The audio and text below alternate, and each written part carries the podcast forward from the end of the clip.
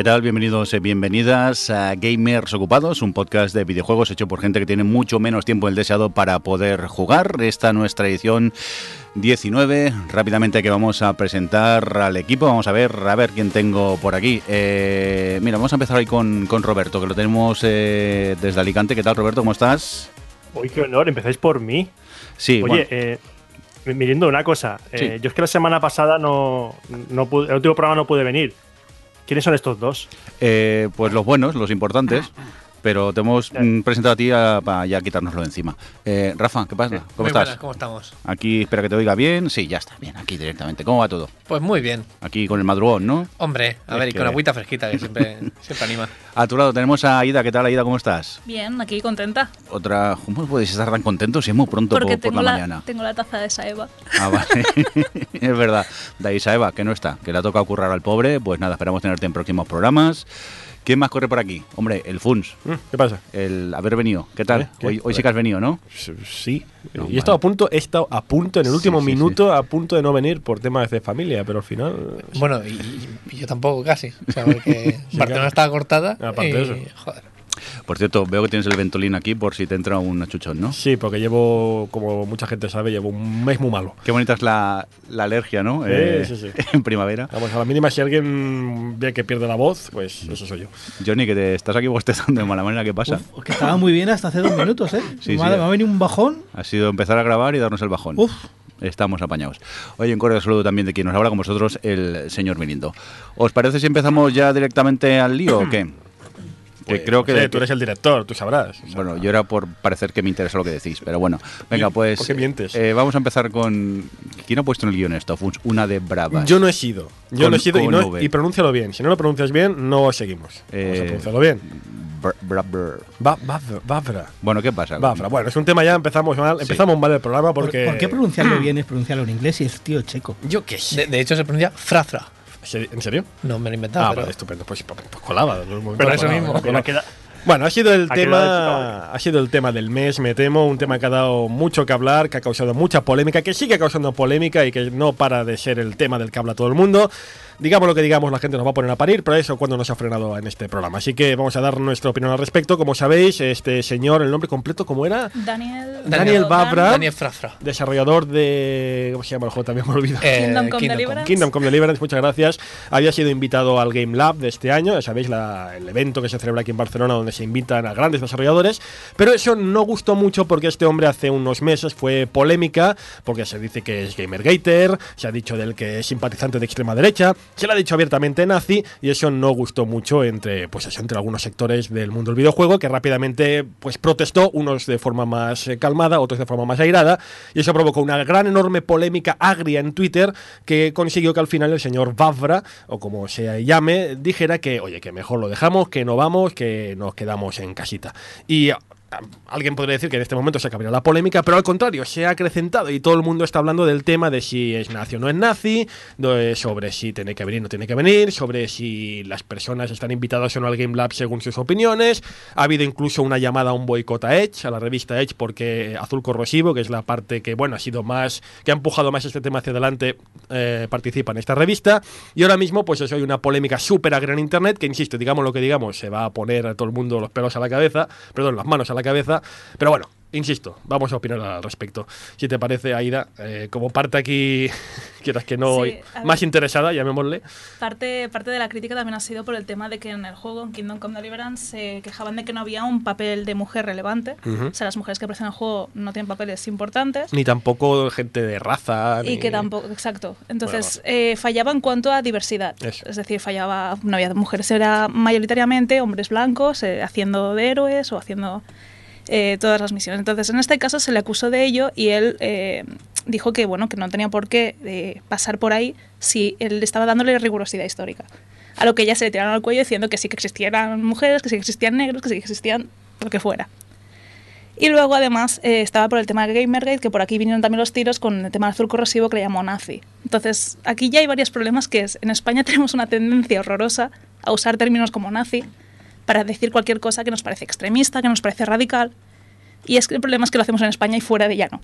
Entonces, llamar nazi a alguien es di- directamente decir que participó en el holocausto, lo cual es como... no sé, lo veo algo que, que puede generar ese tipo de reacción, el decir, yo no voy a ir a un sitio donde se me está llamando nazi, porque nazi es algo que en España usamos mucho, fuera de ello es un insulto muy grave. Entonces, por un lado estaba este tema, por otro lado estaba el tema este de, una vez él anunció que no hizo el comunicado conforme no, o bueno, lo, lo hicieron desde el Gamer Lab, el Game Lab, perdón, eh, informando de que no se iba, no iba a aparecer Babra, o Bafra, o como queráis pronunciarlo. Bafra. En este caso lo que pasó es que eh, la respuesta por parte de, de Azul Corrosivo y de otras personas que estuvieron moviendo mucho el tema de no queremos a esta persona invitada fue el hemos ganado. Entonces, ¿en qué momento también el debate ha sido ese de una cosa es lo que hagas tú con tu vida privada, tus opiniones, tus ideologías? Quiero decir, Barbara parece ser una persona de derechas en Europa, ¿vale? Es precisamente el tipo de partidos que está ganando en toda Europa, así que no es tan raro, no es tan fuera de lo normal. Y por otro lado, el hecho de... mm, hemos ganado en cuanto a no queremos una representación de una ideología aquí, pero sí que queremos la experiencia de una persona que ha desarrollado un juego en Europa y que ha sido un gran, un gran título, un gran éxito, a fin de cuentas. Entonces creo que la polémica ha sido por muchos lados, por una mala actuación por, por ambas partes. También ha habido polémica porque en este grigay, por así decirlo, en el que todo el mundo opinaba, todo el mundo tiene derecho a opinar, evidentemente, también se ha juntado la prensa. Eh, gente como por ejemplo Salva de Many Station y publicaron una editorial al respecto muy interesante en que decía básicamente el que pierde es el periodismo, el que más pierde es el periodismo porque decía, bueno, eh, un periodista, aquí siempre desde el punto de vista del periodismo, un periodista la ideología de una persona le da igual o tiene que darle igual. Eh, al contrario, de hecho decía en su propio artículo, dice, ya que sacamos el tema nazi, no hay nadie de periodismo que dijera no entrevistar a Adolf Hitler, ¿no? Por decir el, el ejemplo más básico. Entonces aquí también sale otra polémica nueva, una polémica más agria todavía, que la gente criticando a los periodistas, de si tal, si de cual. Vamos, que aquí todo el mundo, por una cosa o por otra, ha pringado, ha recibido, bueno, insultos, ha recibido eh, descalificaciones. Y, y claro, eh, no sé hasta qué punto esto, tanto para el Game Lab como para la escena española, pues es positivo, ¿no? Evidentemente que no es positivo, pero mira, me interesa también el tema del desarrollo, porque claro, como dices tú, evidentemente este señor puede ser un, un cretino, un desgraciado, puede ser cualquier cosa, pero es un, es un profesional de la industria, nos guste o no, y al final Rafa, que es el que más está metido en este mundillo del desarrollo de videojuegos, esto, claro, ¿cómo ver, lo ves tú? La verdad es que era- la charla pintaba interesante. Pensemos que era un... ¿Y el Game Lab, perdona, son charlas técnicas? En el Game Lab hay un poco de todo. Mm, Charlas mm, pueden ser técnicas, inspiracionales o simplemente la experiencia personal vas y la explicas y ya está. Entonces, creo que esta charla iba más sobre eh, qué es ser indie en Europa, sacar un juego con poca gente, entre comillas, que venga, poca gente son 100 personas, y eh, hacer un bombazo eh, mundial. Eh, la charla iba de eso, pintaba interesante, pero claro, es decir, mm, aquí ya se mezclan otras... Dime. ¿Ha sido un bombazo el Kingdom Sí. Come? Sí, Sí, lo sí, desconozco, O sea, el De hecho, las ventas. De hecho, de hecho no, no, no hablo de calidad, hablo de ventas. De No sé- ventas, de ventas. De hecho, lo que se vanaglorian aquellos que están más a favor de, de Babra y de todo esto es que, eh, a pesar de los intentos de boicot y todo esto, ha vendido mucho. Muchísimo. Tanto que, de verdad, es decir, mm, ha superado muchos triple A's de- del momento. Pero bueno. La verdad es que, la, como digo, la, la charla iba más por ese lado. Obviamente no había nada político, pero obviamente los, los, eh, el boicot era para no dar el altavoz, no dar una financiación a alguien que ellos creen que pues, pues no debería estar, que en este caso es, por lo que parece, por lo que dicen, por lo que se oye, un Gamergater. Que, por cierto, el- lo del Gamergate ya no es un tema solo de videojuegos. El Gamergate ha trascendido a la política, ya que muchos cabecillas del Gamergate son de, poli- eh, son de partidos de extrema derecha, es decir, neonazis. Con lo ¿Puedes- cual, momentito, perdona, con lo cual lo, por ahí lo relacionan mucho. ¿Puedes explicar para los que estamos desconectados de esto? Porque yo sinceramente estoy desconectado del Gamergate. Igual que yo. yo. ¿Qué exactamente es el Gamergate? Ostras, el Bueno, has puesto en un brete, ¿eh? Sí, porque, Pero porque sinceramente estoy muy desconectado, ¿eh? el- el- la verdad es que mm, el Gamergate empezó siendo como una especie de movimiento en pro de la libertad de la expresión de lo que les salga a los cojones a alguien. Eh, Bueno, técnicamente es como una especie de activismo dentro de lo que lo justifican ellos así, como es un Exacto, grupo exacto. activista, que, que, que, bueno, vela por este tipo de libertad de expresión y sobre todo que haya no haya grupos eh, feministas Bueno, que estén... Libertad de expresión, Claro, lo que claro. entienden ellos. No, no, no. Claro, pero que no haya feministas que estén mm, censurando Eh, eso, es lo que, el- eso es lo que iba a decir. Y esta libertad de expresión para esta gente suele ser que si yo quiero decir que las mujeres no sirven para X o para Y, pues lo puedo decir. Y si no juegan, y si yo creo que no juegan las mujeres, nunca han jugado porque todas son unas chupamandos, pues lo puedo decir. Y esto es que ya se lía, se lía, se lía, ya que estamos, pues que los negros no pueden jugar. Y ya que estamos, pues que los homosexuales no sé qué. Y ya que estamos, y por eso se está liando bastante y está llegando a esferas políticas. Incluso han, han promovido el acoso a algunas mujeres que desarrolladoras, mujeres dentro del mundillo, pues el ir a acosarlas hasta el punto de cambiarse de dirección, de, de tener que hablar con sus parientes porque, porque están siendo acosadas día tras día. Lo que aquí se llama cuando se hacen los políticos un scratch. Es decir, se están haciendo scratches digitales y scratches en persona porque han ido a casas, a casas de periodistas, mujeres, desarrolladoras y demás, han ido a casas a, a molestar. Simplemente por el hecho de decir, "No, hombre, no digas que las mujeres no sabemos porque, hola, yo existo. Entonces han ido a, a hacer un scratch. Claro, yo entiendo evidentemente que el Gamergate es, es terrible en este sentido, nadie lo niega, pero mi duda es, y ya sé que ni tú ni nadie me temo en esta mesa podrá decirlo al 100% a pies juntillas, pero entonces este señor, este señor Bafra o como se llame, es un, es un Gamergater, pero en el, es, es realmente lo que le acusan de ser. Porque yo, te lo digo, yo, mi opinión es totalmente sesgada, mi opinión es lo que he visto por aquí y por allá, como Johnny, estoy súper desconectado. Y yo lo que he visto, insisto, que no digo que sea lo que sea, es lo que yo he visto, yo he visto a un cretino. He visto a un capullo, siento decirlo así, a un tío que se cree muy gracioso, haciendo, ah, soy Gamergate, y le pone una foto de una chica en corsé, "Ah, me creo muy gracioso. Y eso es lo que he visto, pero claro, no quiero entrar en, en- en- en lo que es la verdad o no. ¿Lo es o no lo es? Porque yo la estoy de acuerdo, yo no quiero una persona. Si una persona es realmente un, llámale nazi, neonazi, llámale como es, no me gusta que esté en, en la feria de mi ciudad, pero lo es de verdad. Ese es el tema. Mm, es muy listo. Es una persona muy lista. No ha llegado a donde ha estado si no fuera tan listo. ¿Qué pasa? Además es un troll. Entonces, es una persona muy lista que a lo mejor es Gamersgater. A lo mejor en algún momento se le ha escapado eso de... Pero todo lo que he encontrado hasta ahora es un troll de cuidado, incluso eh, desagradable, es decir, desagradable, que juega mucho con, la ambivalencia de "Ja, soy un gamergater, no soy un gamergater, pero también es verdad que eh, he visto algún artículo, en alemán, por cierto, si queréis encontrar los artículos en los que se les escapa un poco, tenéis que ir a las versiones alemanas. Claro que a lo mejor lo que he entendido por Google Translate no es del todo, no es del todo cierto, pero eh, ostras, algún articulillo que dice, bueno, pues que, esto de mm, de la libertad de expresión y demás, que él puede decir lo que le salga de las narices y todo apunta a que parece que sea un Gamergate, pero claro, de un articulillo en un punto y luego ves todo Twitter, que lo que ves es un troll asqueroso, hombre, tampoco me merece mucha confianza, sinceramente, pero Gamergate, Gamergate, es que no te lo podría decir, es que necesito más información. Que en este caso lo que hemos visto también buscando sus tweets es en plan de sí que ha usado muchas veces el hashtag para hacer bromas, para hacer mm, mucho sarcasmo del tema, pero nunca se ha posicionado mm, respecto a nada. Entonces el problema es, es un boca chancla, pero no sabemos ni si es nazi ni si es Gamergate. Solo es un boca chancla. Desde mi desconexión, ahora lo mismo varía un poco porque hilo ideas en mi cabeza que va regular. Lo que he visto yo de lejos es alguien, y no solo él, sino todo lo que rodea a este tema, que vive mucho de la polémica. Sí. De tuitear, qui- quiero decir, no he jugado al juego, no sé si es buenísimo o es mediocre, pero creo que se habría hablado mucho menos de este juego sin la polémica, él lo sabe y él lo ha aprovechado. Ahora, sobre esto, se mezclan tantas cosas que en teoría son inconexas, pero se ha hecho toda una bola, que para mí eh, habría que separarlo por puntos. Cualquiera que me conozca un poco o haya seguido mi Twitter sabe que yo soy un rojo. Soy un tío, un rojo. Sí, sí, vamos a, vamos a. Para lo que yo diga, sabed que es de la perspectiva de alguien muy de izquierdas.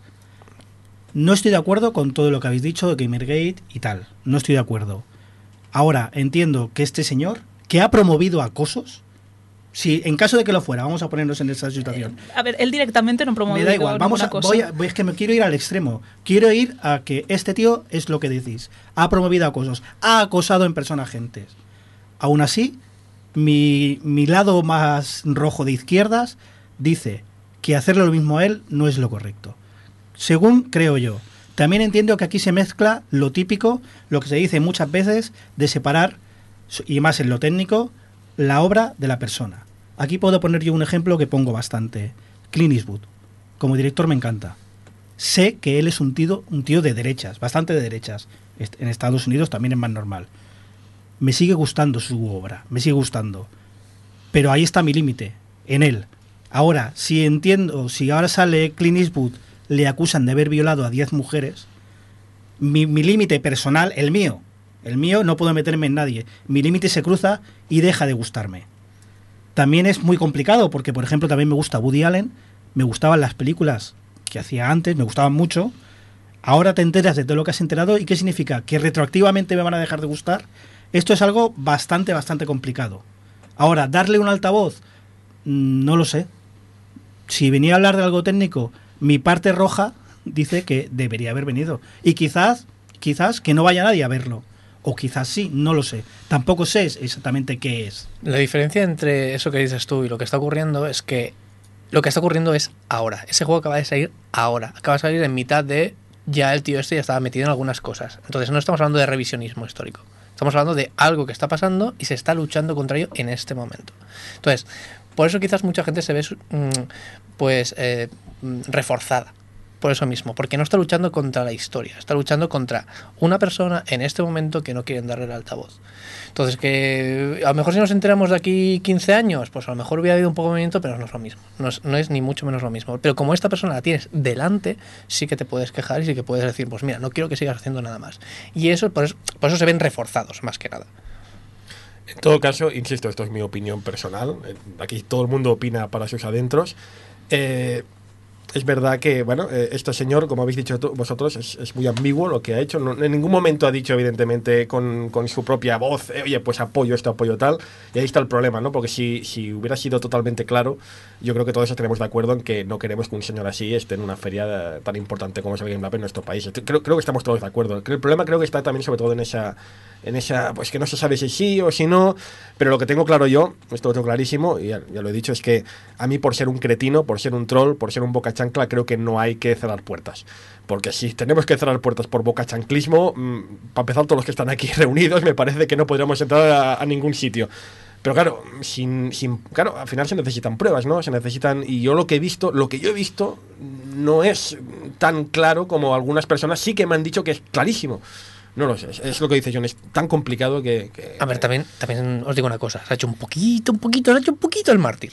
¿eh? Es decir, o sea, le- es lo que habéis dicho, que todo- le va bien. todo es, el mundo, es claro, polémica. sí, sí. Vale. A este señor le va, le va de perla. De hecho, incluso he oído, he leído por ahí que realmente el- los insultos hacia él no han sido tantos. Pero no, es que es eso. Y que él, él ha dicho, ah, pues voy a aprovecharme y voy a hacerme la, la víctima y el mártir. hay hilos en Twitter incendiarios de él contra 50.000 y no ha pasado nada. Aquí han habido eh, atacados directamente, ¿eh? directamente se han contado unas 10, 12 personas directamente, Hombre, más, más todo el revuelo que ha habido.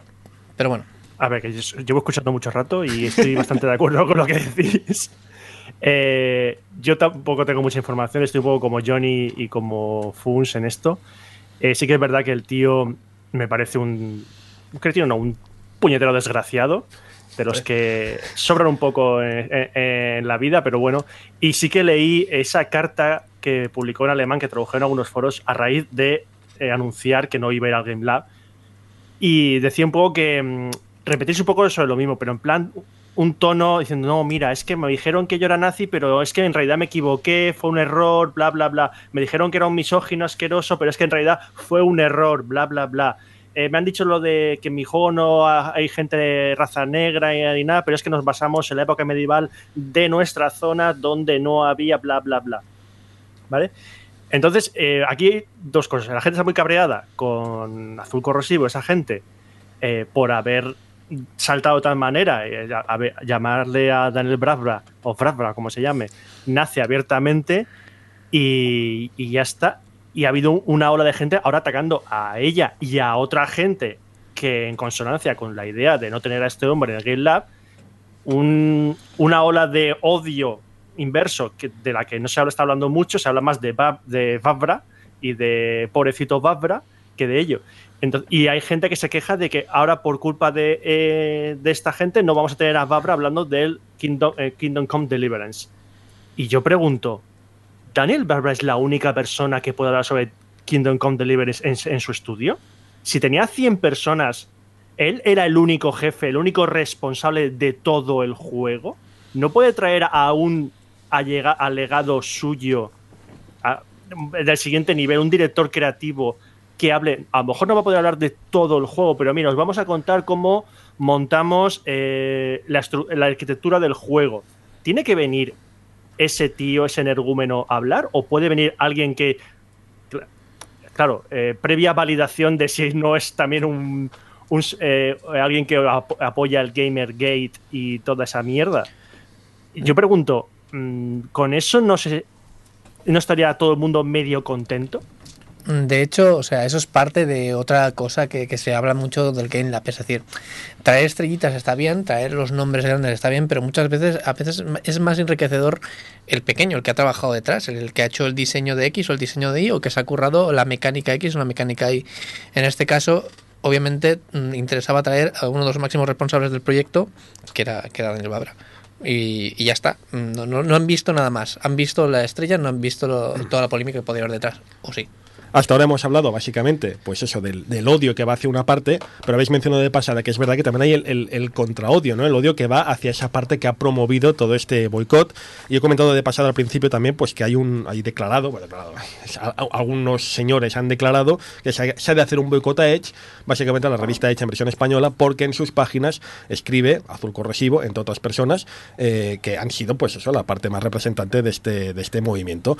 Y aquí sale el, la otra parte, ¿no? Que que sí, ha habido un odio hacia este señor, que puede ser más o menos justificado, pero el que ya no sé si yo creo que no es ni de cerca tan justificado ni, ni de cerca es el control. Sabemos que estamos en un momento un poco que está la, gente calentita, cierta gente está calentita con este tema, que a la que sale una mujer a defender algo, pues se le echan encima, esto lo sabemos, pero aquí ya ha sido pues demencial y se ha criticado, se ha acusado muy gravemente a ciertas personas. Sabemos que viene de lejos, porque no es ni la primera, ni la segunda, ni la quinta vez que se hacen estos ataques, pero estamos llamando ya al boicot. Y comentaba el otro día en Twitter que, a ver, eh, también ya hemos de llegar a hacer boicots a medios españoles con los pocos que hay encima de revistas eh, de papel.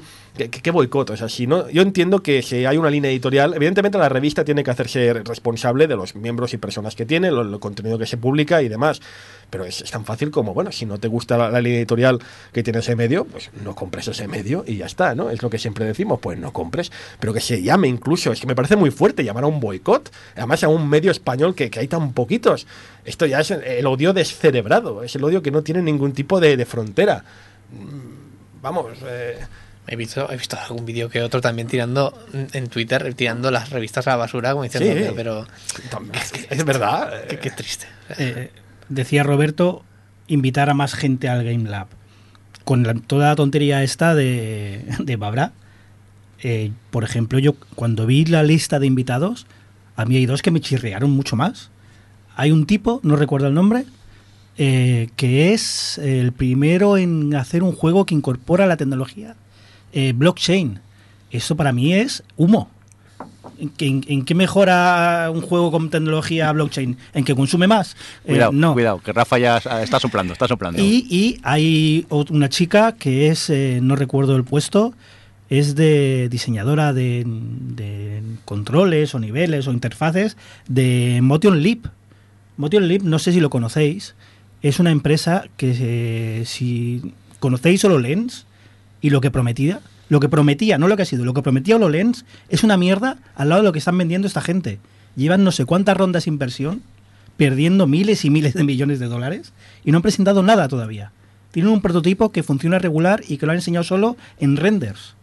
Y estas dos personas, yo creo que venden humo y son mucho peores que otra gente. Pero aquí estás analizando no la persona, sino el, el producto. El producto. Porque hay otra cosa que justo Roberto lo ha dicho ahora. Eh, puede venir alguien del equipo de Babra previo que, se, que cercionemos que no sea. No, no, no, no, no. Ya estamos. Es que estamos haciendo lo mismo en el otro lado. ¿Qué tengo que yo mirar si me parece digno un tipo para que venga o no venga a mi ciudad? Bueno, eso la organización lo decidirá y lo argumentará. Sobre boicots. Piden boicot a la Edge porque trabaja una persona que no les gusta. Me parece una mierda porque trabajan muchas más personas. Pero por el otro lado ha pasado lo mismo. Pedían boicot al juego porque no le gustaba al director del juego. 100 personas están trabajando ahí y no te gusta una. Hay que mirar las cosas con más perspectiva. Hay que mirarlo un poco más de lejos y a veces hay que decir, eh, no me gusta el producto por X, no lo compro. Ya está. Tanto para un lado como para el otro, creo yo. No, por supuesto. Entonces, toda la razón. Un pequeño comentario sobre las charlas del Game Lab, que cada año hay charlas increíblemente geniales, algunas ninguneadas. En plan, por ejemplo, el año pasado hubo una charla de Emily Shore, que es una especialista en inteligencia artificial, de hecho, en narrativa con inteligencia artificial, increíble. Casi yo de la charla de, lo guay que era, pues fue la última y no había casi nadie. Pero luego hay charlas de mierda, como una charla que era sobre las em, monedas virtuales que van a, yo qué sé, eh, con bitcoins y hostias dentro de un juego, bueno, que fue un, humo, fue humo y estaba ahí en el top de las charlas. Y la verdad es que salí bastante asqueado, así que en cuanto a las charlas del, y el Game Lab, o sea, revisar siempre. Pero eso pasa en todos lados. eh, Sí, sí, por eso, Habrá que cosas no- que te interesen más o menos, es cuestión de ir o no. Por eso, está. por eso lo digo, por eso lo digo, que no... Y en este caso, volviendo un poco a lo que ha sido el ataque a la otra parte, es decir, sí que es cierto que, que quizá por la, por la parte que, que acusó a, a Babra se hizo de una forma muy agresiva, muy recordando a lo, lo que hicieron los forococheros con, con Gaming Ladies, por lo tanto ha sido un poco, ¿por qué? ¿por qué estáis haciendo lo mismo? Pero en este caso se ha llevado mucho más odio ella que él, seguramente. Por lo que decíais, él ha decidido de golpe eh, no ir, en función de pocos tweets. La cantidad de odio que se está llevando hacia ella, la cantidad de, de boicot, de, de, bueno, de foros incendiados hablando de es que esta chica es la nueva. Bueno, no, no voy a empezar a decir nombres, pero eh, este tipo de odio no está nada justificado. Sí que es cierto que ella ha cometido un error de acusar a alguien eh, de una forma muy fuerte, insisto, porque en España lo usamos como muy a la ligera, pero fuera no. Y entonces quizás ese ha sido el error, el, un poco tra- in translation, de decir, eh, aquí ha venido un problema de traducción, porque nosotros usamos esta palabra de esta forma concreta. Pero el odio que se está llevando ella, el tema de hacer boicot, lo veo muy agresivo, muy fuera de tono y muy fuera de lugar. Esta es una noticia básicamente de grises, lo hemos visto, es difícil posicionarse, es difícil decir si sí, si no, porque los datos son muy, bueno, pues están ahí, pero son muy, muy, muy turbios, no sé, no, no, no puedes posicionarte al 100%, o menos yo creo que posicionándote al 100% estás haciendo un flaco favor, pero una noticia relacionada que ha aparecido poco después, esta sí que creo que aquí uno se posiciona claramente, esto sí que creo que no hay grises, porque está claro que el hecho de que Battlefield 5, Battlefield V, llamadle como queráis, no sé cuál es el nombre real de todo esto, que en Battlefield 5 aparezca una mujer en portada y en el trailer, no tiene absolutamente nada de malo, por más que hayan aparecido pues los cuatro tuiteros habituales a criticar que el realismo está en juego y que no puede de ser. Sí que hay un gris. Bueno, a Pero ver, el sorpréndeme. gris es entre los que piensan que esto hay que discutirlo y los que piensan que son cuatro gatos que mejor dejarlos a un lado. ¿Eh? Son, son los dos extremos de la misma cara. Los que piensan, esto vamos a discutirlo porque bla, bla, bla, bla, bla, y los que dicen, si son los cuatro matados de siempre, ignorarlos y morirán solos. Es que no son cuatro. Eso es el problema, que no son cuatro, Yo ni creo que ocho, ni dieciséis. porcentualmente son cuatro. Creo, mi opinión. Bueno, porcentualmente, desde luego, porque al final, perdona Rafa, desde luego porque al final, lo que siempre hemos dicho, la gente que está atenta a la, a la prensa e industria del videojuego es una minoría respecto al- al- a la gente que se lo va a comprar y va a adquirirlo. O sea que está claro que sí, es una parte muy pequeña de lo que es el total. Eh, Johnny, permite que te haga una pregunta. ¿Qué te parece? ¿Qué opinas tú de coger un perro y tirarle piedras a la cabeza hasta matarlo? Joder. Joder. Me, encanta, No. lo hago todas las noches. No, no. ¿Qué no, pregunta más estúpida? ¿Te parece, ¿Te parece una barbaridad asquerosa y el que lo hace debería estar en la cárcel? De hecho, está penado en el Código Penal. Evidentemente. ¿Vale?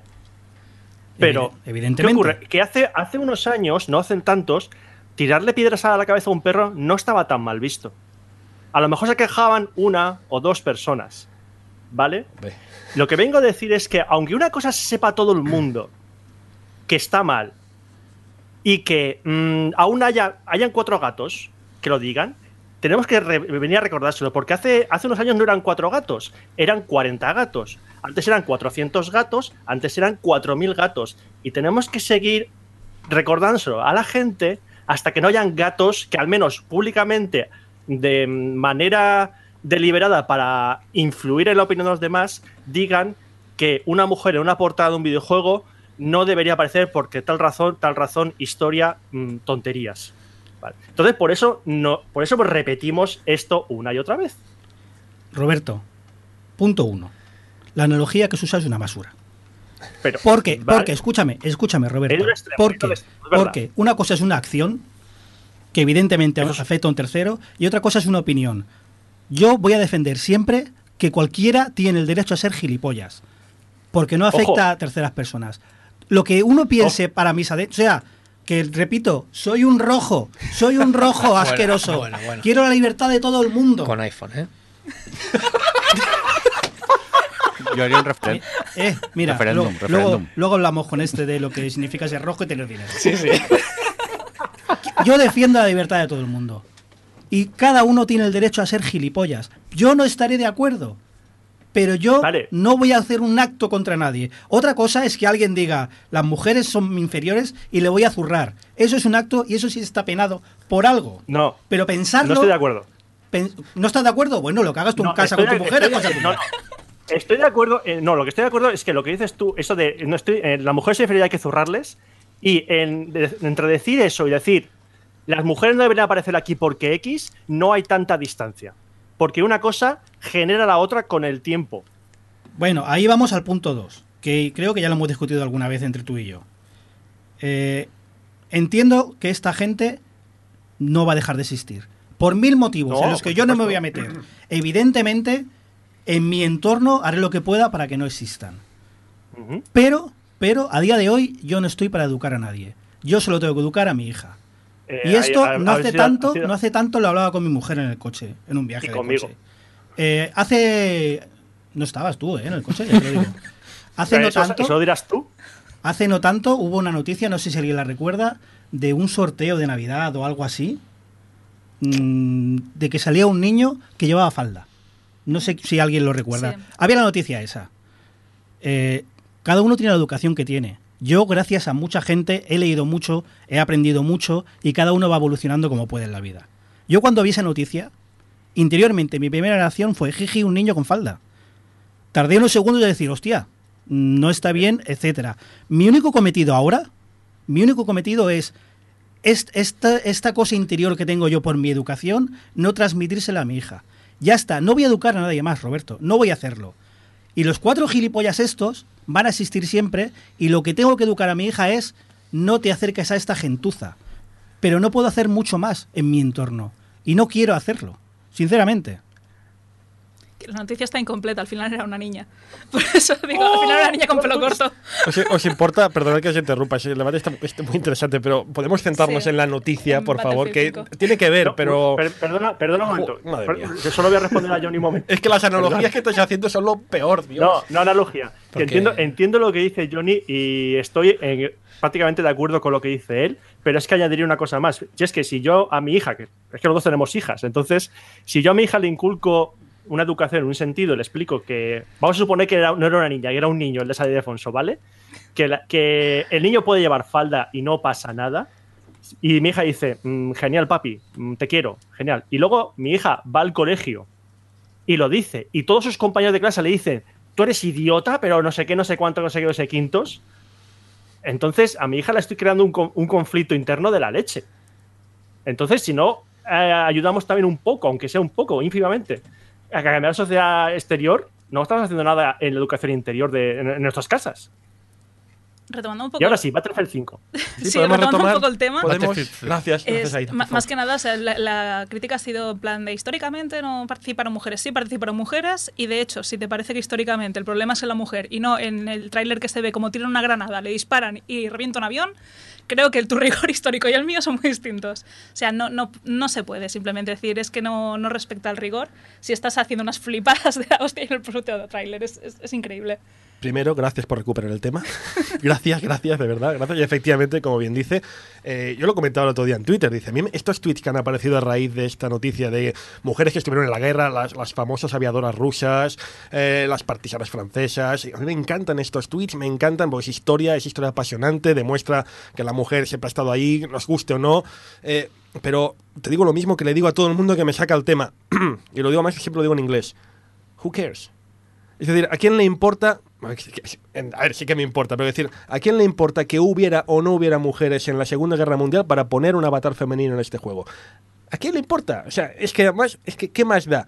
Es genial que esté, que esté fantástico, pero no hace falta eh, justificar nada con, con rigor histórico, porque además es eso, Battlefield 5 no es un juego de rigor histórico. A mí me hace gracia, Porque se ha dicho, y lo he leído, hay gente incluso en mi timeline, que defiende que esto no puede ser porque le quita realismo al videojuego. Y vamos a ser claros, Battlefield no es un juego realista. Se está confundiendo lo que es el realismo con la inmersión. Ser realista implica, pues, ser real, ser parecido a la realidad. Y, spoiler, amigos, la guerra no es así. O sea, si hubieras estado en la Segunda Guerra Mundial, primero habréis acabado con un, vamos, un desquiciados, locos, os habrían matado a los cinco minutos. O sea, la guerra no es así. Otra cosa es que sea inmersivo, que tú te sientas allí, como si estuvieras allí, como si estuvieras en medio del desembarco de Normandía. Fantástico, es inmersivo. Pero el hecho de que haya una mujer o no a tu lado, ¿qué más da? Eso no va a afectar la, la inmersidad para nada. Si quieres realismo, juegas al arma. Por decir un juego, juegas al arma 2 o al, al que sea, no a Battlefield. No, pero los que quieren rigor histórico, si te matan, el juego se desintegra y te jodes y no juegas más. Exacto. Y decía Que es lo que te pasaría en una guerra, que en tres minutos hubi- hubieras muerto y, más, ya está. un- al, al- al uno de los desarrolladores principales de este juego, no recuerdo el nombre, decía esta semana en Twitter, decía, mira, o sea, os guste o no, los avatares femeninos están para quedarse. Lo dijo así, para quedarse, que me parece genial, porque oye, cualquier cosa que haga que una mujer pueda jugar a este juego y sentirse un poco más dentro, oye, bienvenido sea. Pues uno le contesta, bueno, no puede ser porque yo lo que no quiero, atención a la misoginia saco, yo no puede ser porque al final veré a un grupo de, a un platón de cinco mujeres con el pelo rosa y un símbolo de unicornio cosido en el, en el, en el traje. Y pensé y dije, ¿y qué? ¿Qué más da? Si seguirá siendo el Battlefield, seguirá siendo un juego fantástico para jugar en red, en cooperativo y con amigos. ¿Qué más da? Da lo mismo. Y pues ya está, no hace falta tener más detalles. Pero bueno, que me parece fantástico, ¿eh? de verdad, me parece genial que, este, que el juego sea así. Precisamente cuando hablamos de, diversidad y de, que haya inclusión de todas las, personas que existen en el mundo real, más allá de- del hombre blanco, hetero y todo esto.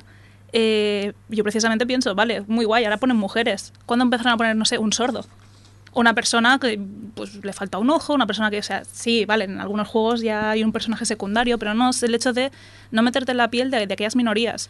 Entonces, eh, juegos eso, que, que opten más por el, el incluir cada vez más, más perfiles distintos de personas que te encuentras fuera, pues ¿por qué no? Es decir, ¿y por qué no puede ir un- una, una persona, un protagonista sordo que, que se comunique con gestos y que le cueste a veces y, y veas en el juego cómo tiene dificultades para comunicarse con su entorno cuando no cono- conocen su lengua? O sea, este tipo de cosas ayudan a que una persona, pues eh, creo que fue en el caso de, de Watch Dogs, que había un personaje con, no sé si era autismo o era... Que, bueno, hubo una carta de un padre hablando de su hijo, que su hijo era autista, tenía problemas para relacionarse y con su entorno y entonces el hecho de jugar este juego con su padre le ayudó un poco a sentirse identificado y en enamorarse de ese personaje porque hasta ahora no se había sentido identificado con ningún juego. O sea, podía jugarlo, podía divertirse, pero no tenía esa sensación de yo he conectado con este personaje, yo soy como él. Que esto es muy importante. Yo de pequeña mi madre odiaba que yo jugase videojuegos y yo le decía, pero este es para chicas. Y, por ejemplo, un Tekken, mi excusa para el Tekken era es que yo llevo a Xiaoyu y entonces eso es un juego para chicas. Y mi madre me dejaba jugar con eso. Así conseguí Lollipop Chainsaw, conseguí American McGee y conseguí un montón de burradas. Porque había una chica. Y esto a ella le servía. Porque si hay una chica, tiene que ser para chicas. Pues este tipo de cosas ayudan a que te sientas identificada, pues eso, con una persona y una motosierra, está bien. Está claro que si al final. Es que es eso. eh, poner una chica, eh, poner una mujer, en definitiva, ayuda. Es que ayuda. Ayuda.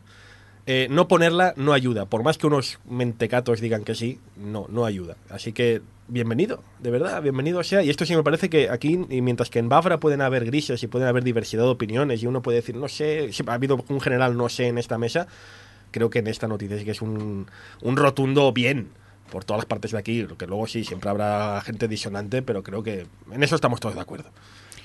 Muy bien, pues eh, vamos a intentar hablar de cosas con menos odio. Ha quedado bien, ¿no? Ha quedado bien, ha quedado Ahora, bien. Lo que pasa es que me da miedo porque Steam Link ha pasado con Apple que les ha dicho que no. Johnny, estás un poco mosqueado, ¿no? No sé, yo lo No, tengo la aquí. verdad es que no, tengo era-. No, Era, era esperable. Yo sí.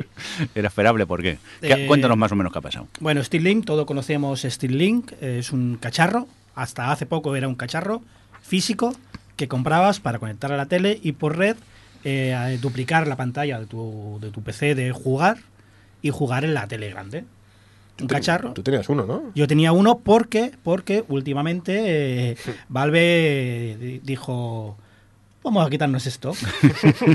y nos vendía al, a- al fantástico precio de un euro. Ah, muy bien. Un euro Más 13 de envío. más 13 de gasto de envío. Pero bueno, eso es cosas del gordo Gabe. Eh, el caso es que yo pensaba, uy, un euro, estos que van a sacar uno, eh, fíjate qué, qué iluso soy, van a sacar una versión nueva a 4K. Pues no, han decidido, eh, algo lógico, por otro lado, sacar una versión para teléfonos y tablets. o para cacharros que tengan Android o iOS conectados a una televisión. De esa forma, tienes lo mismo que con un Stream Link en cualquier lado. Por ejemplo, si tienes un Apple TV, lo puedes tener en la tele donde tienes conectado el Apple TV. Eso es algo que Sony ya tenía implementado con sus teléfonos, ¿no? O en la Eh, PlayStation Sony 4. tenía algo con algunos teléfonos. Y con la Vita. Con la Vita Sí, también la- puedes la- hacerlo. Exacto, la Vita llevabas la jugabilidad dentro de lo que era la propia consola. El caso es que, a ver, la aplicación está en beta y salió este mes para Android y no salió para iOS. Y los que conocemos un poco a Apple ya empezamos la mosca detrás de la oreja de si no ha salido en la ventana de lanzamiento, algo ha pasado. Y efectivamente eh, hubo un comunicado que decía que después de una segunda revisión, Apple había decidido que no quería eso en su tienda. porque- Eso, eso, ¿no? Nunca mejor porque, dicho. eh, la excusa es que contra- no, Apple es como es, no dice nada, que contradice algunos términos y etcétera, etcétera, etcétera. Teorías hay muchas. La primera es que Apple no quiere competencia a la hora de comprar juegos. La- las otras es que puede haber algún fallo técnico, etcétera, etcétera, pero básicamente todos sabemos que Apple quiere que compre juegos hechos para el Apple TV. Spoiler, no hay. Hay tres o cuatro. Y no quiere que puedas comprar en Steam desde su aparato sin ellos llevarse un porcentaje. Es un poco absurdo porque ya hay aplicaciones para tablet, para iPad, para, para iPhone que duplican lo que tengas en la pantalla de, de, tu, de tu ordenador. Pero claro, esto es una cosa más específica a la que enlazas, tienes que enlazar un mando para poder jugar y evidentemente la comunidad ha dicho dónde vais. Y esta noticia estamos grabando el día 27, esta noche en Estados Unidos, del 27-28. 27 de mayo de 2018, ya puestos a, a explicar. Ay, el director qué fino es. No, y gente que alguien escucha esta época dentro de 20 años. Bueno, Apple, esto se veía venir también. Ha habido ruido en los foros, la comunidad se ha quejado y un, eh, un CEO de Apple, no, no recuerdo quién ha sido, de qué, de qué departamento, ha dicho que van a estudiarlo. Así que una de dos, o cede Apple o Steam hace algo, no va a hacer nada Steam, no va, no va a darle un porcentaje de los juegos, supongo que Apple cederá, porque básicamente esto es hacer un streaming del, del PC donde has comprado cosas a tu televisión. Yo creo que si Apple es inteligente, verá que la gente quiere solo un cacharro en la tele, no 40, y que ese cacharro tiene, puede llegar a ser el Apple TV. Bueno, yo que me he peleado un poquito con Apple en, en publicar, eh, la verdad es que son muy, muy, muy, muy pesaditos con algunas cosas. Sobre todo con, cosa que no me afecta a mí directamente, pero sí que me afectó con que se puede ejecutar cosas dentro de tu juego externas, que no estaban originalmente en tu juego.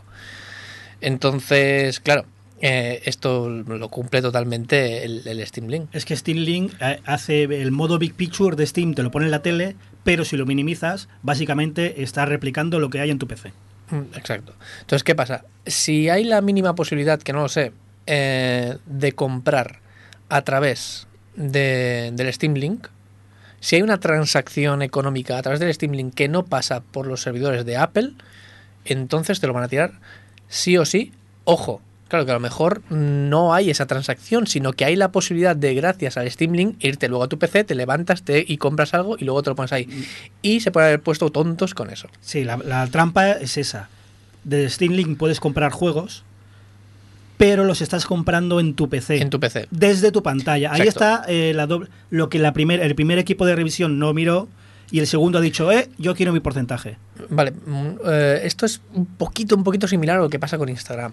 Instagram no podía, eh, les tirarían la aplicación atrás si alguien en su ordenador o donde fuera colgara un pecho femenino en Instagram y saliera en un móvil iPhone. En ese caso le tirarían la aplicación para atrás porque se supone que eh, están ellos desde, desde la aplicación están fomentando esto. Pero esto, esto, Aunque esto- sea de otro sitio, ¿eh? Este tipo de problemas, como de, de recibir o no recibir dinero, nos puede pasar a ti y a mí.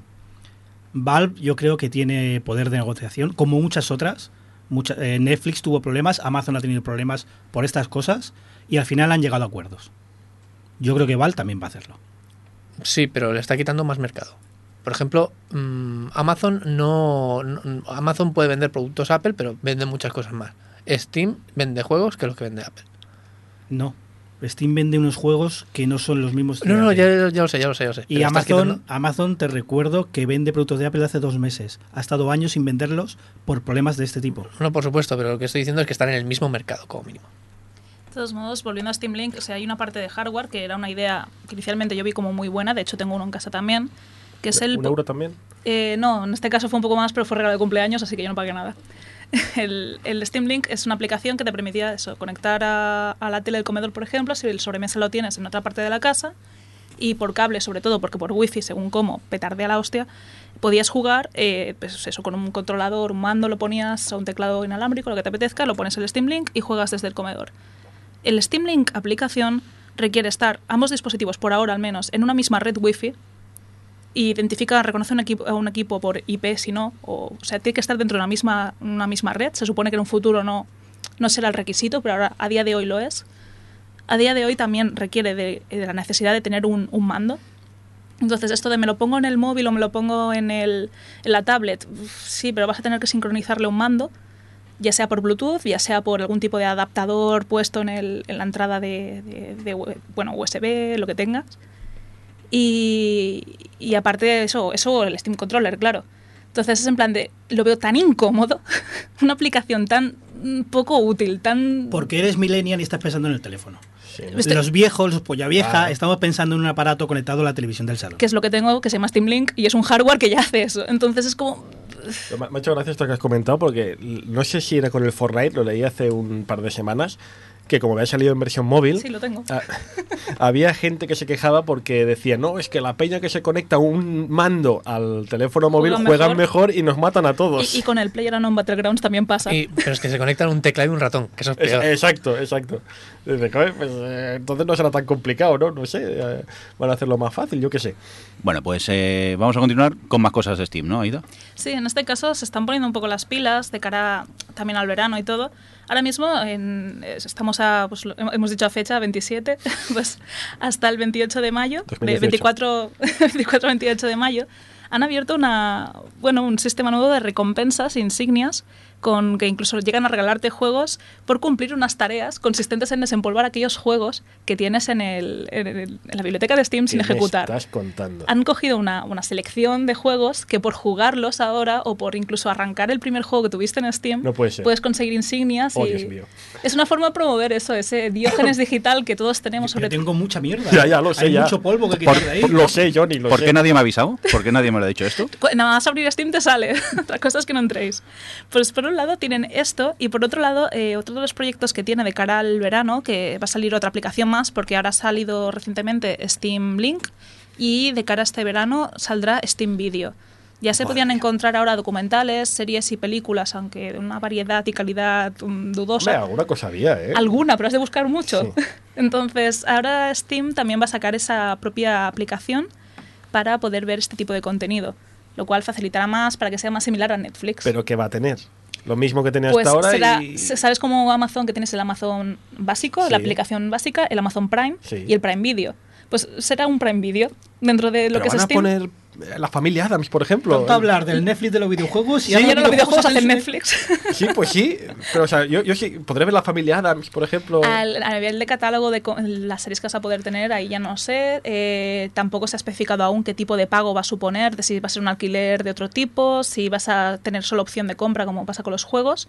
Pero sí que es un proyecto que tienen en mente que va a salir en, en los próximos meses. Que, que- que- que un- reality con Gabe Newell, tío, eso lo peta, yo me lo pondría a ver. Oye, pero es que, ¿sabes el problema también? A ver, que está guay que Steam haga su plataforma de vídeo. Ya sé que no es el tema del programa tan estrictamente hablando, pero es que de repente están apareciendo Netflix y parecidos de debajo de las piedras. Es que hasta el otro día me pedí una pizza y me venía, mira, tenemos la aplicación de, de vídeo, puedes ver una peli con nuestro sistema. Yo, "Jo, otro sistema, voy a registrar, mira, me da igual, es que ni, ni la quiero. Desde la película para ti, no la quiero.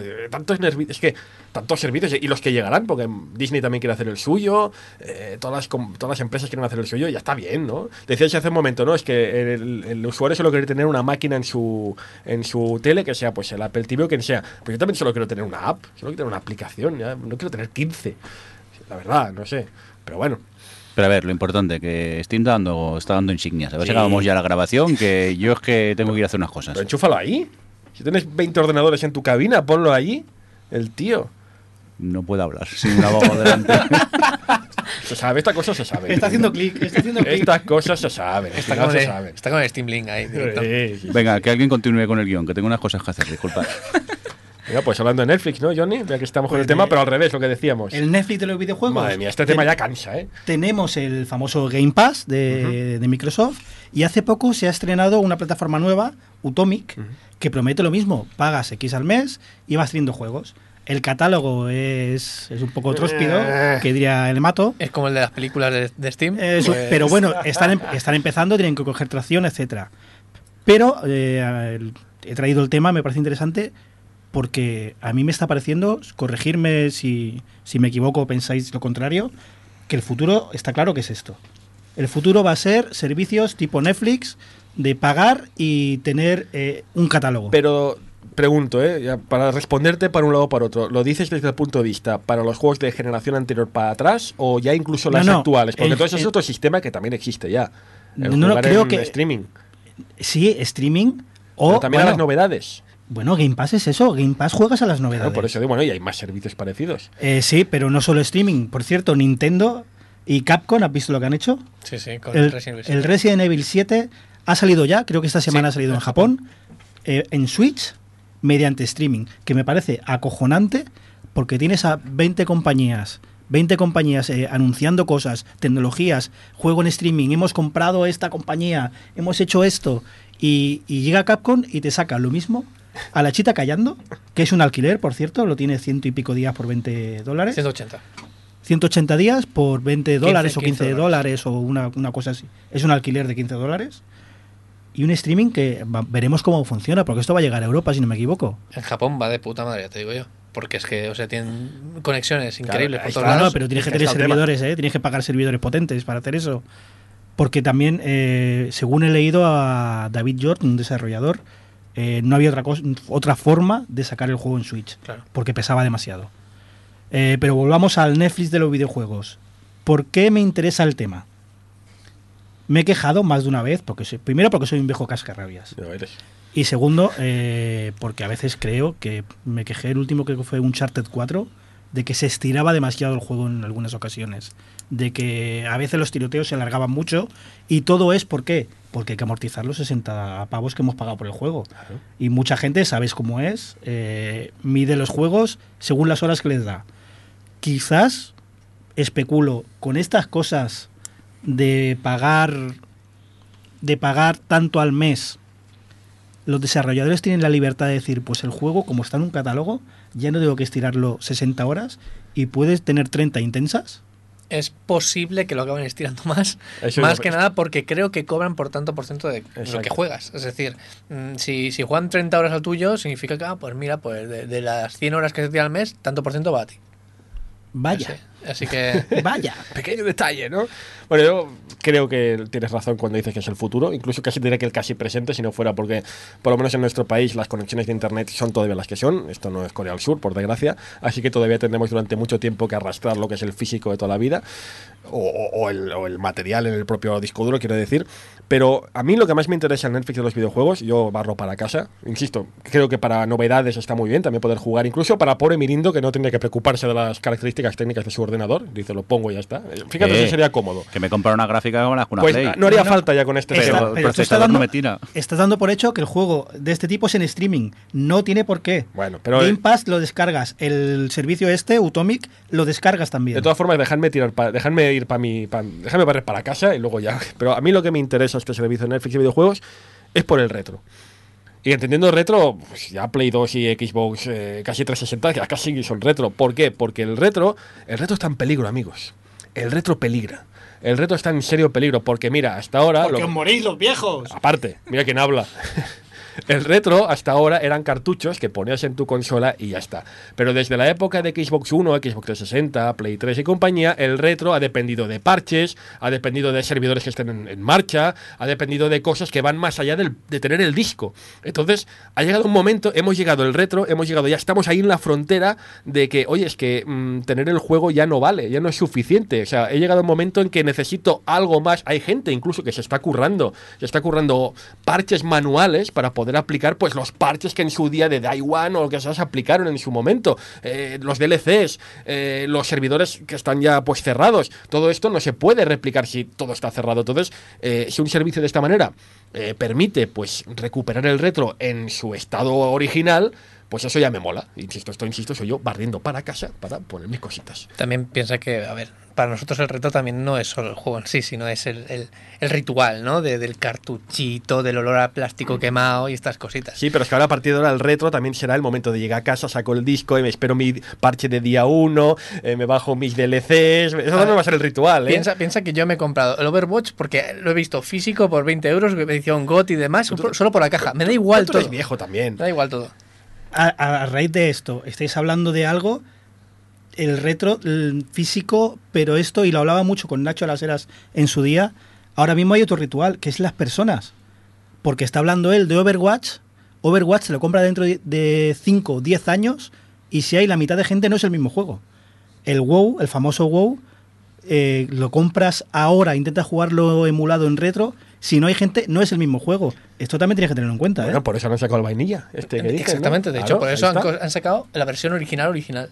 Ay, perdón. Que- quería intentar retomar el tema original que era Utomic y la- las das- aplicaciones, pero se os ha ido la flapa mucho. ¿Te das cuenta que hoy se nos está yendo la olla? Sí, o sea, nos vamos por estáis, las estáis ramas. divagando mucho. El tema de, de Utomic, sobre todo eso, confirmar que evidentemente es una, una aplicación, una plataforma de descarga del juego, o sea que tienes que tirar con la potencia de tu ordenador. Sí que creo que Tan jodido, Mirindo.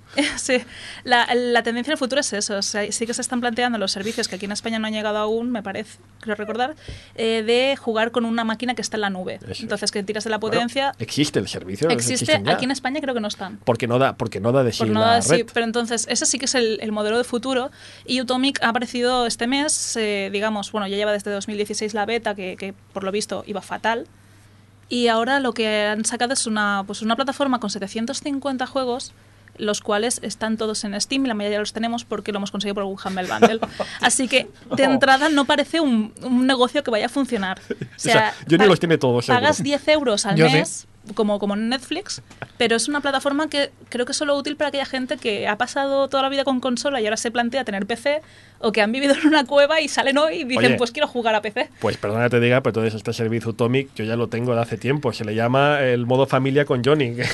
Entro en su ordenador y juego a todo lo que tiene. Eh, vamos a ver. Es que ¿Para lo que, lo que tienes, Aida, se llama, y además está registrado, ceguera del analista. Como yo tengo de los juegos, el servicio no vale porque yo tengo todos los juegos. No, no, yo digo que es útil para gente, pues eso, que Hay- consolera hay- o que ahora claro, hay muchos se despierta perfiles. y dice, voy a empezar a ser gamer. Y dice, pues voy a pagar 10 euros al mes por un montón de Pues juegos. para mucha gente, pagar 10 euros al mes y tener un catálogo a lo mejor es algo interesante. Para mí no es. Yo prefiero pagar 60 pavos y tener el God of War el día de salida. Pero para mucha gente, oye, paga 10 euros y juega a juegos tipo Facebook. Pero lo que no estoy de acuerdo es el que el, ser- el servicio de la nube sea el futuro. Yo no lo veo. O sea, las granjas de servidores que tienes que tener y calcular la demanda que vas a tener de potencia, yo no veo que haya, haya negocio en eso, sobre todo por los costes. Pero tú Por estás e- preocupado por la fibra que tienes tú. no, no, no, no hablo de la, ¿A hablo de la subía fibra. el otro día tu fibra? Bueno, eso fue un problema técnico. Ahora tengo 100 simétricos.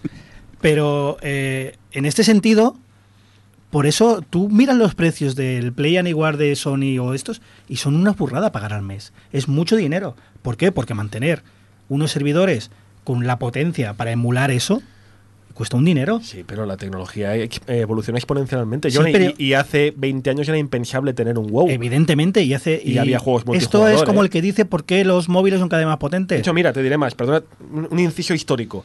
Hace, eh, en el año 85 se puso en marcha un sistema, un videojuego de LucasArts que se llamaba Habitat, que era un juego que básicamente hacía lo mismo que hacía un Second Life. Solo que 20 años antes. Sí. ¿Por qué se cortó? Precisamente porque tenían una beta, no sé si eran de mil personas, y esta beta de mil personas se comía el 5% del ancho de banda de toda América Online. Claro, era otra época, Estoy era de- otro sistema. Estoy es de normal. acuerdo, estoy de acuerdo que la, tecnología evoluciona y se- la potencia cada vez es más barata. Pero igual que la potencia del servidor es más barata, la de tu casa también. Y la de los juegos, el juego eh, está pensado para ejecutarlo en tu casa a máxima potencia. Si lo tienes en la nube, necesitas un servidor más potente. Pero piensa en un Mirindo, que, que se, que se coge el, el Skyrim de turno, se lo instala y no tiene que preocuparse de, de nada Pero más. si se acaba de comprar una gráfica de 300 euros. Por eso, mírale, que- Y- mírale la cara que ¿Y, tiene, y por qué me la compré? Porque me petó la otra y no me iba al Elite. Si no, ¿Ves? Mirindo necesita un juego y ya. ya yo con Elite es suficiente. Venga, ¿seguimos o qué? Rafa, ¿querías decir alguna No, cosita? que luego comiendo os explico cómo funciona todo eso. Vale, muy bien. Eh, uy, turra a la hora de comer hoy. Venga, eh, vamos a hacer un pequeño salto en el guion, luego retomamos la noticia que nos falta, pero como estabais hablando de retro, de retro, ¿De qué? de retro, Ah, de retro. Dios, qué pronto es por la mañana un domingo. Eh, Roberto quiere comentarnos algunas cositas, ¿no? Sí, que odio el retro, básicamente. Bien, siguiente tema. Venga, pues y, lo- nada. ¿Y los perros qué tal? No, a ver, explico. Eh, bueno, como ya sabéis, algunos que escuchan el programa, he estado de remodelación en el despacho. Y en el despacho tenía mi, sec- mi sección retro con mis consolas antiguas: una Mega Drive, una PlayStation, una Super Nintendo. Y entonces he tenido que colocar eso en otro rincón y conectarlos a una tele de tubo. Que me. Para decir, porque si no juegas una tele de tubo una- a una Super Nintendo, no estás jugando a una Super pero Nintendo. eso es ser un purista, tío. No, no, escucha, escucha. Y lo que he sufrido yo, primero, para encontrar una tele de tubo gratis. Y poder, Ah, conectar, Vale, vale. y poder conectar las consolas y que los juegos se vean bien, decir, porque ya no se llegan ni a ver las consolas, me ha despertado los ojos diciéndome, ¿qué hago yo perdiendo mi vida, mi dinero y sobre todo mi tiempo para jugar a una consola que puedo usar en jugar igualmente en mi ordenador con un puñetero emulador? Y que Rafa te lo hace con una Raspberry. Ahí estamos. Y también. De hecho, los jugaba en la Raspberry, más que en las consolas originales. Mira, Y- Roberto, bueno, acaba, por favor, acaba. Sí, no, no. Y que te voy a lanzar una de pullas, macho. Que no, que mucha gente diciendo, es que lo del retro mola mucho, tal. Mira, mi consejo para la gente que busque a dedicarse al retro, vender las consolas. Dedicarse al retro. ¿Quién se dedica Sí, al retro? A, a- a coleccionar consolas. Hay gente que se, se quiere dedicar a coleccionar consolas. O se dedica a eso. Mi consejo, mm, Roberto. salvo que tengas una habitación solo para las consolas, solo para las consolas, Ven- mm, ve- eh, vende las consolas, véndelas, Pero véndelas. Roberto, tío, pero que- Véndemelas a mí. véndemelas a mí también. Ya está. Oye, tengo una Super Nintendo modificada, una Mega Drive y un Mega CD. Mira, Podemos Roberto. hablar de precios luego. Oye, Venga, vale. ¿cómo Pero- que venderlas? Como Roberto. la tele, gratis, dámela gratis. Roberto, eres un purista, tío. Eres, eres de- es que no, que si la tele no es, plan, no es de tubo, no es lo mismo. Si no. Pero, hombre, ¿qué, qué más te da? O sea, tú no eres tan purista, tan pixel perfect para eso. Mira, y precisamente tú habías puesto este tema en las noticias de que es que el retro, no sé qué, no sé cuántos. Pues precisamente para la gente que, como tú o como yo, que somos ocupados, que tenemos hijos, que vamos de culo, que no tenemos ni el tiempo, ni el dinero, ni nada para matarnos a hacer una habitación de los retro, entre otras cosas porque si la ponemos al cabo de cinco minutos van a estar los niños tirando los cables y rompiéndolo todo, eso ya para empezar, para eso hay las mini. Las mini, la que empezaron con la NES Mini y la Super Nintendo Mini, son precisamente eso. Para ti que te gusta el retro, pero no estás dispuesto ni tienes ganas ni de una Raspberry, ni del producto original, pues tienes un cacharrito que por unos pocos euros lo puedes conectar a la tele y tienes un catálogo de juegos pues muy interesante. Y esto ha provocado, como funciona y funciona tan bien, no solo ha provocado que Nintendo ya esté rumoreándose que va a haber una Nintendo 64 Mini, sino que la realidad es que va a haber una Neo Geo Mini en breve, va a haber una Mega Drive Mini en breve, va a haber una PlayStation Mini en breve y tantas otras más que llegarán y que yo celebro, claro que celebro. Sobre estas consolas me gusta mucho la definición que hicieron eh, los compañeros de Reload. Son amigos. Porque son unos productos que sí, que puedes jugar con ellos, que están muy bien. Pero como puedes hacerlo también en otros sitios más cómodos, son ideales para tener en una vitrina, en una estantería, como un amigo, mirarlos y de vez en cuando, si quieres jugar, juegas. Me Claro. parece la definición perfecta. Sí, pues sí. Pues Oye. sí, realmente no, no necesita más. es Hacerle fantástico. caso a Roberto, se está enseñando por la webcam el Zelda, el pesado. Sí, no, sí, sí. Que si no, no se queda tranquilo. sé dónde lo sacó. sí. Sé dónde lo sacó. Preci- Precisamente, estoy enseñando un juego por la webcam a, a que la gente le mola tener la caja. Sí, muy No, radiofónico. a mí no. Caja. Muy radiofónico. Y tiene todo. manual, tiene manual dentro. Mira, mira, yo estoy flipando con que haya tenido este los huevos de sacarse una sección de la manga diciendo que no tiene espacio en casa, que el problema es que su casa es pequeña y quería una tele gratis. La culpa de ¡Me Rajoy. cago en la hostia! La culpa de la crisis. Te joroba. La publicidad. Comentar también que va a haber una nueva tirada de NES Classic Mini Exactamente, sí, señor. que la pusieron en Amazon eh, se agotaron a las pocas horas.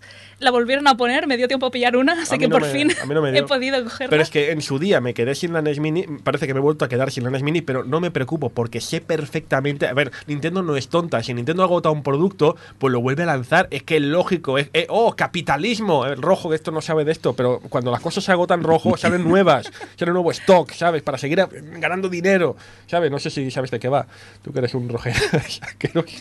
Yo soy un rojeras.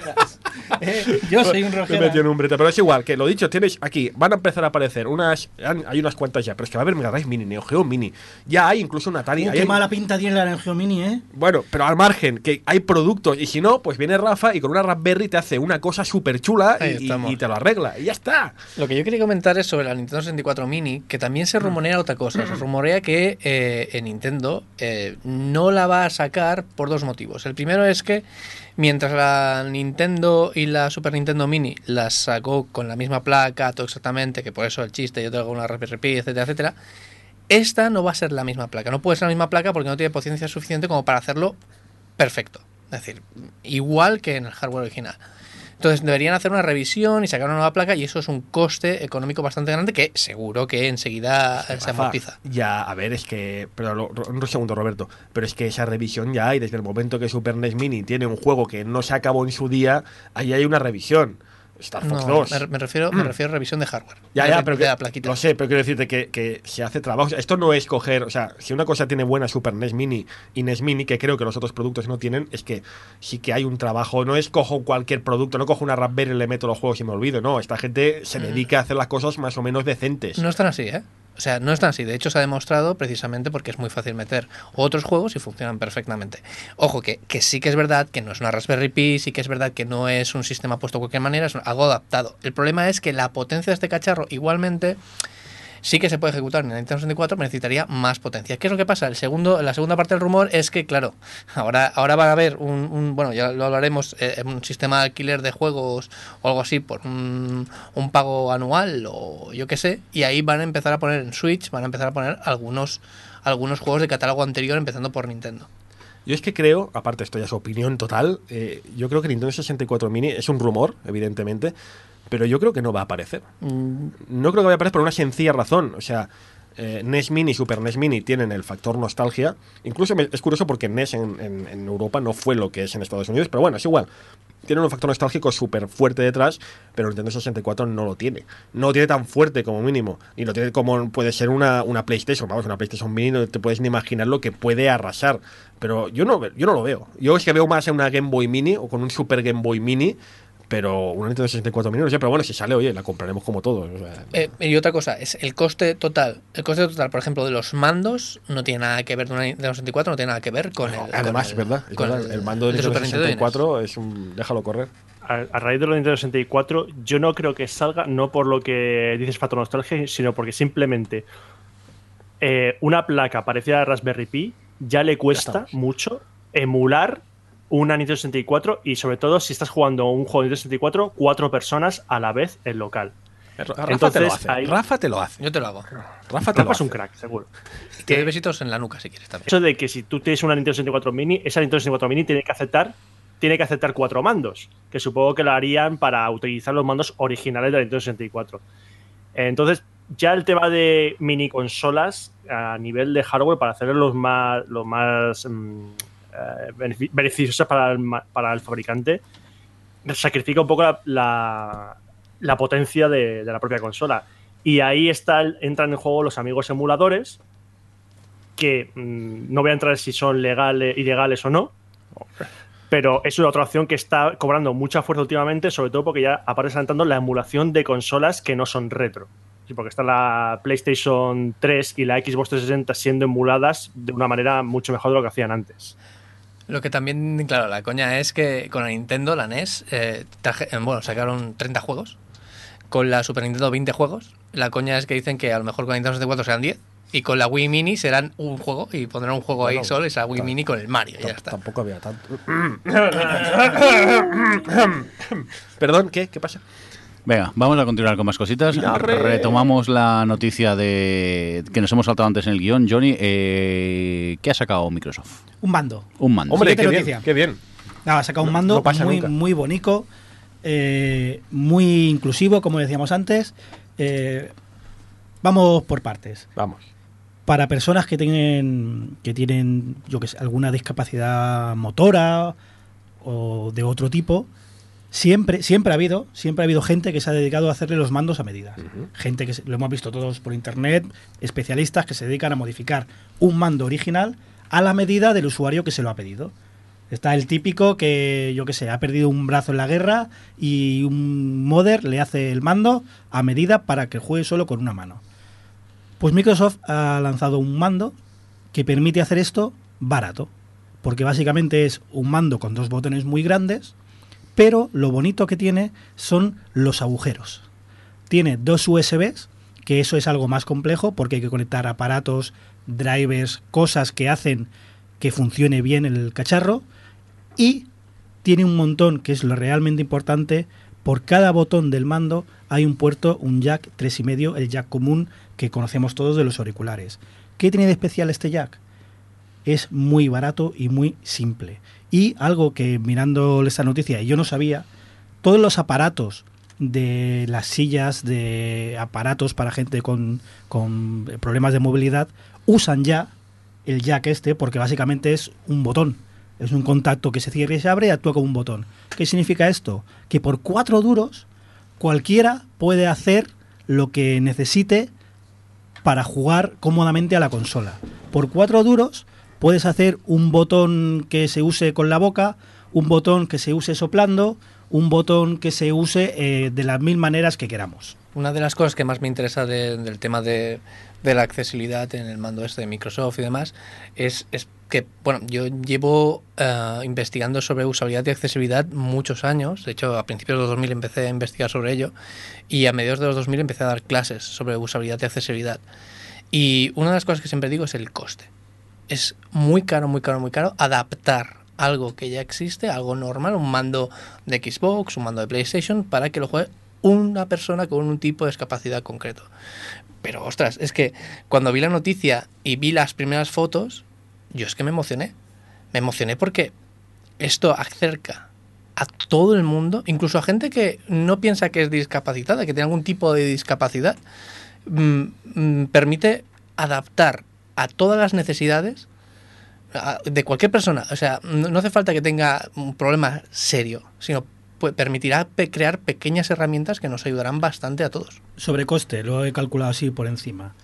Adaptar a la necesidad de cada usuario unos 10-12 botones, 100, 150 euros y tienes un mando totalmente personalizado para ti. Pues eso se dispara por, por 10 en, en- en otros casos. Pero hay una polémica alrededor de esto que no me ha gustado nada, que es lo que he visto sobre todo en redes sociales como Twitter, incluso en algún medio que otro. Y es que cuando han salido las fotos, me parece muy bien que se hagan chistes. Es decir, es que parece una vitrocerámica. No, no jodamos. Parece una vitrocerámica. Y hace gracia ese tipo de comentario. Pero lo que no me ha gustado nada es gente que ha dicho literalmente, por ejemplo, ¿quién narices va a utilizar esto para pasarse el Dark Souls? O un juego de estos. Pues, perdona que te diga, precisamente alguien que no podía antes. Pero creo, no voy a defender a nadie, ¿eh? pero creo que esos chistes venían por la filtración de antes, que solo se veía la parte de arriba de los dos botones gigantes. Sí, sí, sí. Pero es que. Y, y luego se vio eh, que delante son todas las entradas de Jack, que es lo maravilloso. Las Pero yo te digo, es que da igual. Si alguien dice que eso es para accesibilidad, si eso es para mejorar la vida de alguien, que alguien diga que quién narices se va a pasar esto eh, con esto, el Dark Souls, me parece un poco, no solo desafortunado, sino decir, es que precisamente alguien que antes no podía. Y eso es lo bonito, es que tenemos que em- em- pensar un poquito ya, a pensar más allá de lo que ves en la fotografía, empezar Pero- a empatizar un poco con todo Rafa, el mundo. parece que, que te conectes a Twitter hace dos días, tío.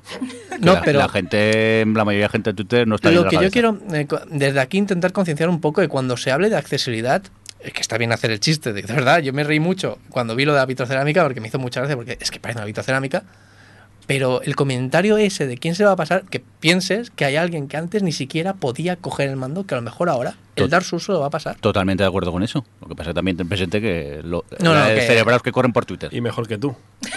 No, no. mejor. Bueno, luego hablamos de esto. Luego hablamos del Dark Souls, de los Dark Souls. Dios. Venga, vamos a continuar con, con más cositas. ¿Qué más tenemos por aquí por el guion? Eh, Aida, ¿censura en Steam? ¿Qué ha pasado? Sí, bueno, pues eh, Steam decidió mandar una, bueno, un correo, entiendo, una carta a distintos desarrolladores eh, que estaban, bueno, tenían juegos con contenido erótico, con desnudos en su catálogo de Steam. Entonces, en este caso, pues eh, se les decía que si no quitaban su contenido, eh, bueno, contenido sexual eh, de sus juegos, es decir, dejando el resto del juego, pero quitando todas estas escenas con contenido más explícito, eh, bueno, pues están incumpliendo los términos establecidos con el con el bueno, la privación de, eh, de contenido pornográfico y por lo tanto acabarían sacando los juegos de la biblioteca de Steam. Entonces, eh, en este caso, los principales afectados serán Visual Novels, bueno, Honeypop tiene aparte también parte de puzzle y Unity. Pero esto, es que creo que la, la frontera es muy importante. Eh, ¿Estos juegos afectados son eróticos o pornográficos? Son eróticos, de hecho, Erotic- es- Steam no permite la pornografía como tal y, por ejemplo, un Larry, si aparece, está totalmente censurado de la parte más explícita. De hecho, hay, hay confirmado uno nuevo, precisamente, Sí, un nuevo y Larry. saldrá en Steam porque además es todo lo que sean producciones altas, porque por ejemplo en The Witcher también tienen escenas explícitas, pero este a estos juegos no les enviaron la carta Ya. o el, el correo.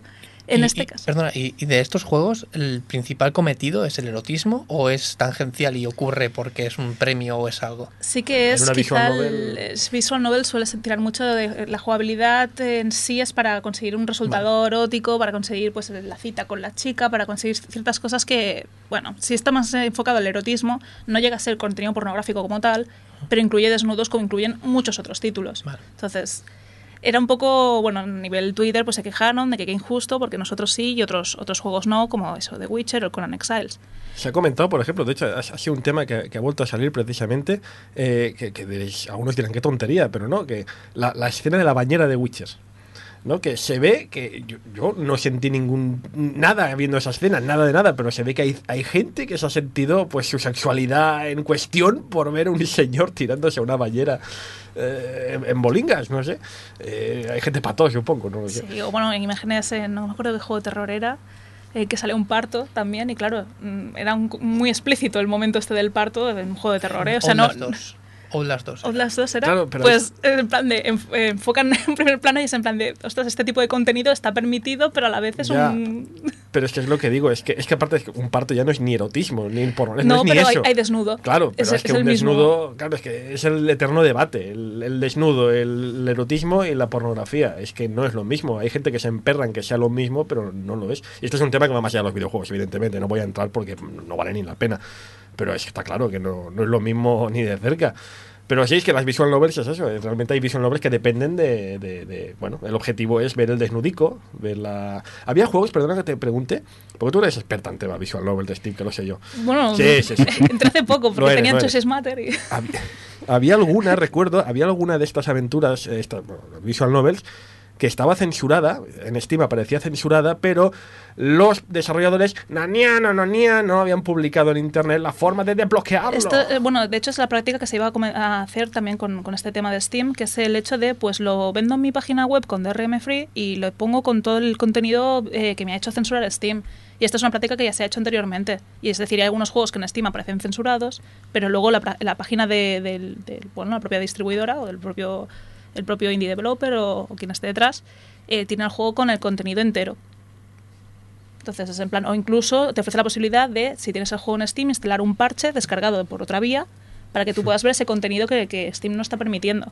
Pero es que lo gracioso de esto es que dos semanas más tarde, Steam les manda otro mail diciéndoles, bueno, es que ha sido un malentendido, ¿Cómo que mal entendido? ha sido un malentendido, ¿Cómo? y entonces pues vamos a revisar estos juegos, pero mm, ha sido toda una confusión, por lo tanto, de momento no, no toméis en serio el otro mail.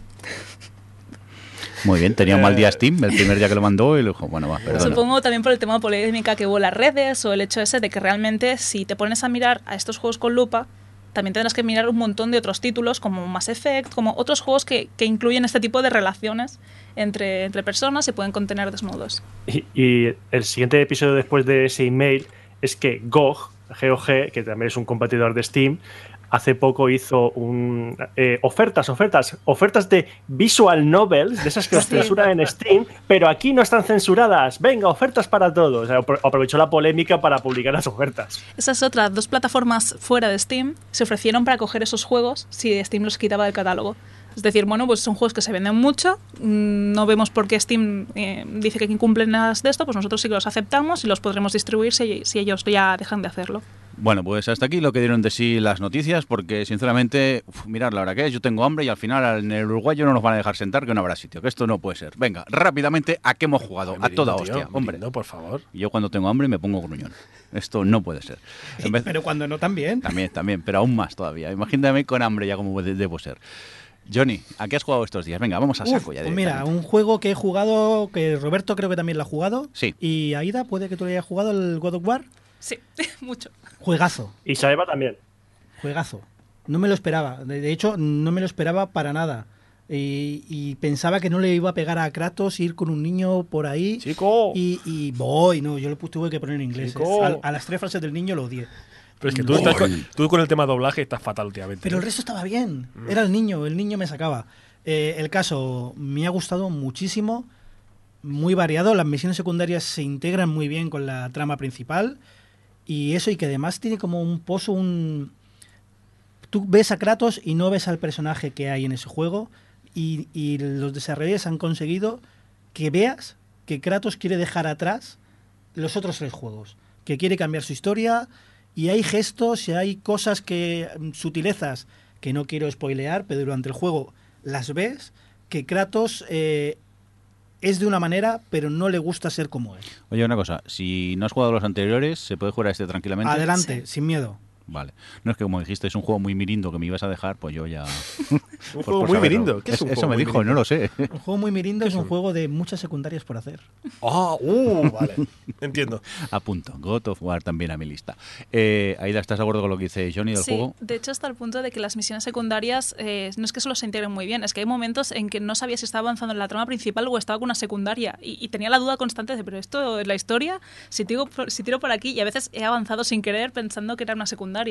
O sea, cosas así y el niño es eso y al principio, a ver, el niño a mí me sigue pareciendo repelente, Chico. pero a mí los niños en general me cuestan. Está muy bien Pero trabajado. este niño luego en combate te es una ayuda, o sea, es, es un, un- una parte más para luchar, entonces te acaba, no sé, como lo, le encontré útil al final. Pero como personaje está muy... Es que es entrar en spoilers. Sí. Pero descubre cosas... el- es, Es un com- personaje es muy un niño útil. descubriendo según qué cosas y se comporta como un niño descubriendo Hmm. según qué cosas. Y Kratos, hay momentos, esto ya no es spoilers, es muy al principio, que quiere abrazar a su hijo, que, que quiere indicarle estoy aquí, te estoy apoyando, pero como es Kratos, es el dios de la guerra, no puede hacer esas mariconadas, es la educación que tiene Kratos, lo va a hacer y en el último momento se arrepiente y, y- y lo notas. Notas cómo deja atrás el personaje y te deja el juego con unas ganas de la siguiente parte y los DLCs de la hostia. Que por cierto, eh, qué maravillosa campaña publicitaria por parte de Sony España. Con- con Joaquín Reyes. Me, me encantó. Pero me encantó. Increíble, brutal. A mí me ha parecido. Creo que, creo que es el GOTI. A falta de Red Dead Redemption 2. Ah, a ver qué ocurre. Amigo. Pero me parece que de momento es el GOTI. Es el juego que. Estaba jugando a un juego que voy a comentar ahora. Paré de jugar a ese juego por jugar a este hasta terminármelo. Y ahora estoy jugando. He vuelto al otro juego, pero estoy pensando en God of War todo el rato porque quiero hacerme todo el, eh, todas las secundarias y el platino. Porque es absolutamente maravilloso. Es una verguería técnica. Lo de que es un plano secuencia me parece muy bien cómo lo han resuelto a nivel de mecánica dentro del juego. Como el- las, ya ves los trucos dónde están y todo eso, pero me parece que hay ideas muy buenas en todo el diseño del juego. Y me encantan todos los secundarios. Creo que es la primera vez que en un juego todos los secundarios, dentro de su, de su papel, que es ser un malo o ser bueno o ser un, un niño asqueroso, me parece que están escritos de una manera brutal. Eh, sobre el plano secuencia, no van a ser todo cosas buenas. Eh, me gusta, me gusta la idea, me gusta cómo lo han implementado, le da un dinamismo al juego que me gusta mucho, pero, pero en un juego en el que cada dos por tres estás entrando y saliendo de menús, mm, está muy bien el plano secuencia. Es mm, en los juegos anteriores habría estado mejor, porque entrar y salir del menú ya te lo está rompiendo. El juego te quiere dar eh, la sensación de ir avanzando en un plano todo continuo y los menús lo va rompiendo. Y otra cosa, soy el único que se ha liado mucho con las explicaciones de lo que es un encantamiento, un no sé qué, un no sé cuántos. Está mal explicado y es un poco engorroso. Es muy engorroso. Eh, los encantamientos no son hechizos, son otra cosa. Eh, son cosas que pones en el mango del hacha o no lo sé. Yo to- me he pasado el juego y todavía no lo tengo claro. No, lo que dices tú, eh, Johnny, es que la idea original que tenían, que eso se veía en algunos vídeos, es que el menú no era un menú, sino que Kratos sacaba el hacha y la cámara enfocaba el hacha entonces veías las eh, piedras engarzadas dentro del hacha. Es decir, no salías del juego para nada, para nada, porque el menú era dentro del juego. Eso luego, conforme me añadieron más cosas al menú y complicarlo mucho más, porque había pasado como a ti, o sea, yo, hay un momento de, tengo un encantamiento, pero ¿se lo he puesto al arma o va solo el encantamiento? ¿Cómo lo hago? Y me perdía para ponerle, no, esto va en el pomo del hacha, esto va en el arco de Atreu, del niño, esto va tal. Y había un momento que me, que me- que me perdía con tanta opción. Yo creo, espero que los siguientes, que por cierto, el mm, Johnny, sin entrar en spoilers, ¿cuántas veces has visto los créditos? Eh, una. Te falta ver el final de verdad.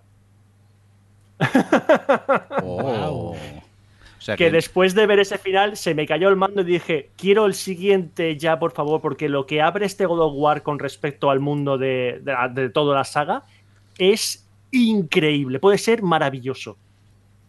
Y además, eh, lo, que, lo que comentáis, el tema de encantamientos, tal, no sé qué, también lo vi muy complicado, pero luego sí que es cierto que el juego tiene otros momentos muy fáciles como mm, chivatazos que te va dando Atreus de por dónde tienes que tirar, o quizá deberíamos hacer esto, que ayudan bastante también en algún momento de, de dudar de ahora qué iba a hacer o ahora qué, qué- qué se supone que tengo que, que- que mirar. En este caso lo, lo he encontrado muy chulo y es un juego que mm, vine por las hostias y me quedé por la historia, o sea... Realmente la historia creo que está muy lograda, la interacción de Atreus con, con Kratos es chulísima, momentos así de anécdotas que se cuentan en un barco me parece precioso, y hay momentos que, que son ya tiran a lo, a lo emotivo sin ser emotivo porque es Kratos eso, intentando ser un buen padre pero siendo bruto como es. El combate eh, es diferente, pero es muy bueno también. ¿eh? El combate, pues no vamos a decir que la historia es muy buena. eh, la jugabilidad también es muy, muy, muy buena. Me ha gustado muy mucho. buena, de hecho el primer combate el juego ya te quedas como, pero ¿qué está haciendo esto? Me, me- me quedé flipando y me encantó. Bueno, basta de crear hype. Eh, Johnny, mírate los créditos que quiero el juego ya. Pero si no tienes consola, Sí, tengo una que. Ah, no, que seguramente petará el juego con la que me han dejado. bueno, cuando compre la nueva. cómpratela Pro, venga. Lo- Venga. Ah, del uruguayo vamos a comprar. No, quita, que tengo Ay, mucho, ¿sí? ten- tengo mucho élite que jugar. No, que así compramos la Xbox. No me liéis otra vez, no me acompañáis a comprar cosas. ¿Eh? Venga, Funs, eh, Mass Effect Andrómeda, ¿qué pasa con él? Pues que he empezado a jugar. Ya sabéis que yo, voy- yo voy a mi ritmo. Yo voy a mi ritmo por mis cosas de casa. Entonces yo tengo mi pila de juegos que voy, voy apilando. God of War está, pero está ya para abajo, ya vendrá. Y después de que ha pasado dos años ya, ¿Pero cuánto llevas? nada, estoy en el planeta ese de hielo. Y- Nada, lo a- justo. a- a- ¿Y por qué lo pones? ¿Por qué? Porque, Pues porque es juegos a los que hemos jugado, no que hemos acabado, Johnny. Bueno, pero es que no puedes hablar nada. ¿Qué vas a hablar? no, pues no, pues eso que estoy jugando. ¿Te está gustando? Sí. ¿Es un Mass Effect? Es que precisamente, mira, es lo que quería comentar, que me han dicho que a ver, que en el planeta hielo cambian un poco las cosas, pero mucha gente me decía que el juego al principio no gusta, pero a medida que vas jugando te encanta, y a mí me ha encantado desde el primer momento. Desde el minuto que estaba en la pedazo esta nave, ¿cómo se llama? La, la- la- el arca este que iba por hasta Andrómeda, ya me está gustando desde el principio. Y hago lo que hacía en el primer Mass Effect, ir por toda la nave, ahí, hola, ¿qué tal? Soy tal, hola, ¿qué tal? Me presento, soy no sé quién. Que es lo que me gusta los Mass Effect, es un poco de space opera, hablar con la gente, y alguna secundaria, ir por ahí, hacer todas las secundarias todas, absolutamente todas. Con lo cual, yo jugaba este Mass Effect Andrómeda, insisto, tarde, es verdad, y estaba diciendo, pero si es Mass Effect, sí, es un Mass Effect. Sí, tiene un valle un poco... uh, Es un pero Effect. remonta enseguida. Pues eso te digo, que lo estoy disfrutando muchísimo. Pero el problema es que como tengo muy poco tiempo, pues voy al ritmo que voy y me lo acabaré probablemente pues para el 2020. Bueno. Bueno, pero para entonces podré jugar al God of War o el Red Dead Red Dead Redemption Pues 2. dentro de 36 programas más o menos, nos lo cuentas qué tal, Sí. qué te ha parecido. Al eso. que sí que he podido jugar más, este Sí. sí. más que nada porque las pausas que me permite son pues más hábiles, es al Dragon Ball Fighter Z, que por fin también me lo he podido pillar. Gracias a Hacienda, por cierto. Gracias, hay un cariño a Montoro. El, Eh, el dinero era tuyo, ¿eh? Bueno, ya, pero es igual. El caso es que, como, eh, como ocupado que soy, y he llevado un mes un poco chungo este último, pues es fantástico Dragon Ball Fighter Z porque al final son partidas de literalmente dos minutos. Combate dos minutos, otro combate solo que tengas cinco minutos y haces tres combates. Y bueno, ¿qué voy a comentar a estas alturas de un juego de Arc System Works de lucha? Eh, Súper fácil de hacerse con él, imposible de convertirse en un maestro, pero el rollo Dragon Ball, pues eh, es que te tira. O sea, está tan bien hecho, es tan perfecto, parece un capítulo de animación que es que solo con ser lo que es ya de pura fachada ya te encanta. Y estoy enamorado de él, es fantástico. Muy bien. Eh, ¿Quién más quiere seguir comentando juegos chicos? Yo misma. Sí, por ejemplo. No, cuéntanos, Aida, cuéntanos. No, bueno, he jugado mucho a God of War, que ha sido lo que me ha llevado más parte del tiempo, pero también probé otra cosa llamada My Name is You. Y digo otra cosa porque como juego no lo acabo de ver. Que es una visual también. Es visual novel, pero no es visual novel de citas, eh, quiero aclarar. Es una eh, novela, literalmente, donde- hecha por un, un chico ruso, Nikita Kaf, eh, la cual eh, vas tomando, o sea, vas leyendo, bueno, no es necesario leer porque tienes al narrador diciéndolo en voz, la- en voz alta, o sea, es un, es un audiolibro puramente con el texto en pantalla incrustado que va cambiando a medida que tú le das a espacio o a clic, porque ni siquiera pasa al solo. Y No lo estás vendiendo muy bien, ¿eh? No, la verdad es que. pero es que la historia es muy buena, pero es muy rara. O sea, empieza con una persona, se levanta en su casa, entonces tiene que ir a trabajar, eh, ve que en el buzón hay una carta y ya la primera decisión que tomas es lees esta carta o, vas a trabajar y ya la leerás más tarde. En función de lo que tomes, eh, las decisiones que vayas tomando, hay distintos eh, eventos que van a suceder. El problema es que solo uno de esos eventos, de esa secuencia de eventos, es la correcta para que pases al segundo capítulo. Entonces, en todos los demás, desbloqueas finales, muertes o, o- o finales de se acabó la Eso historia. lo jugaba yo de pequeño, se llamaba Elige tu propia aventura. Sí, pero la. Elige tu propia aventura podías pasar del capítulo 1. Aquí no, aquí solo hay una opción, una combinación de, de decisiones que te permita llegar al capítulo 2, una secuencia de decisiones que te permita llegar al capítulo 3 y así sucesivamente. Y es como, Pero, ¿qué pasa? Que si no coges la carta te atropella un coche o. pues te puede atacar un perro, por ejemplo. Joder.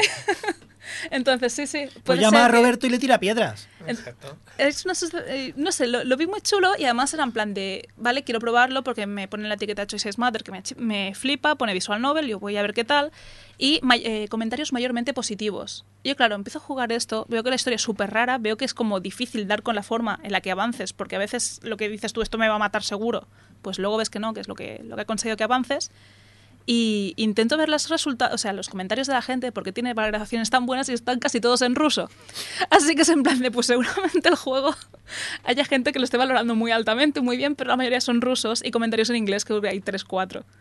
Entonces, es un juego que, que, bueno, es como leerse un libro, pero teniendo en cuenta eso, que solo uno de los finales es el bueno, mientras que, que no te deja avanzar mucho. Quiere decir que a lo mejor en la segunda decisión ya mueres.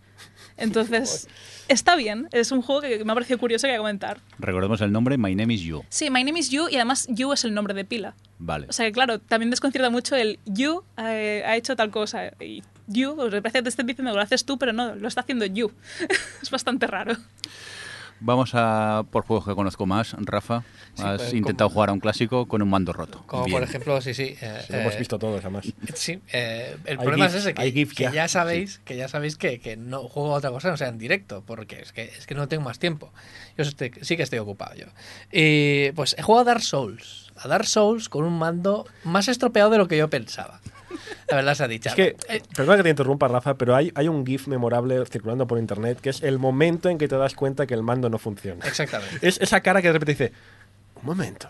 El, el tema es que yo, yo sabía que ese mando iba regular, ¿vale? Pero me he pasado Bioshock Infinite con ese mando. El tema es que, claro, Dark Souls requiere a veces un poquito más de precisión. que Y de repente veo que eh, la- las, las armas y el escudo y todo empieza a desaparecer automáticamente. Mágicamente Me desaparece. parecía fascinante cuando te estaba viendo en Twitch eh, que ibas a atacar y te desaparecían las armas. Exactamente. Le voy a pegar ¡Capachao! ¡Capachao! A ver, sabiendo que el mando está un poco así tróspido, la opción cambiar de mando no la es que, contemplas, ¿no? es que no encontraba el otro mando. Es autónomo. Ah, eso, lo- ah, eso explica cómo comer el uruguayo. Claro, joder, claro. La, la- la cuestión es que tengo otro mando, pero no sé dónde y tampoco va muy bien. Porque es lo que tiene comprar las cosas en los encantos En viejos. Es, es, es lo que tiene comprarla de segunda mano y aparte que está muy atrotinado. Total, que de, de, de, de verdad, o sea, le iba a pegar al, al- al primer enemigo y automáticamente, mientras estaba en el aire con la espada, desaparecía la espada y le pegaba con el puño. Y tardaba como media hora en cargarme un enemigo.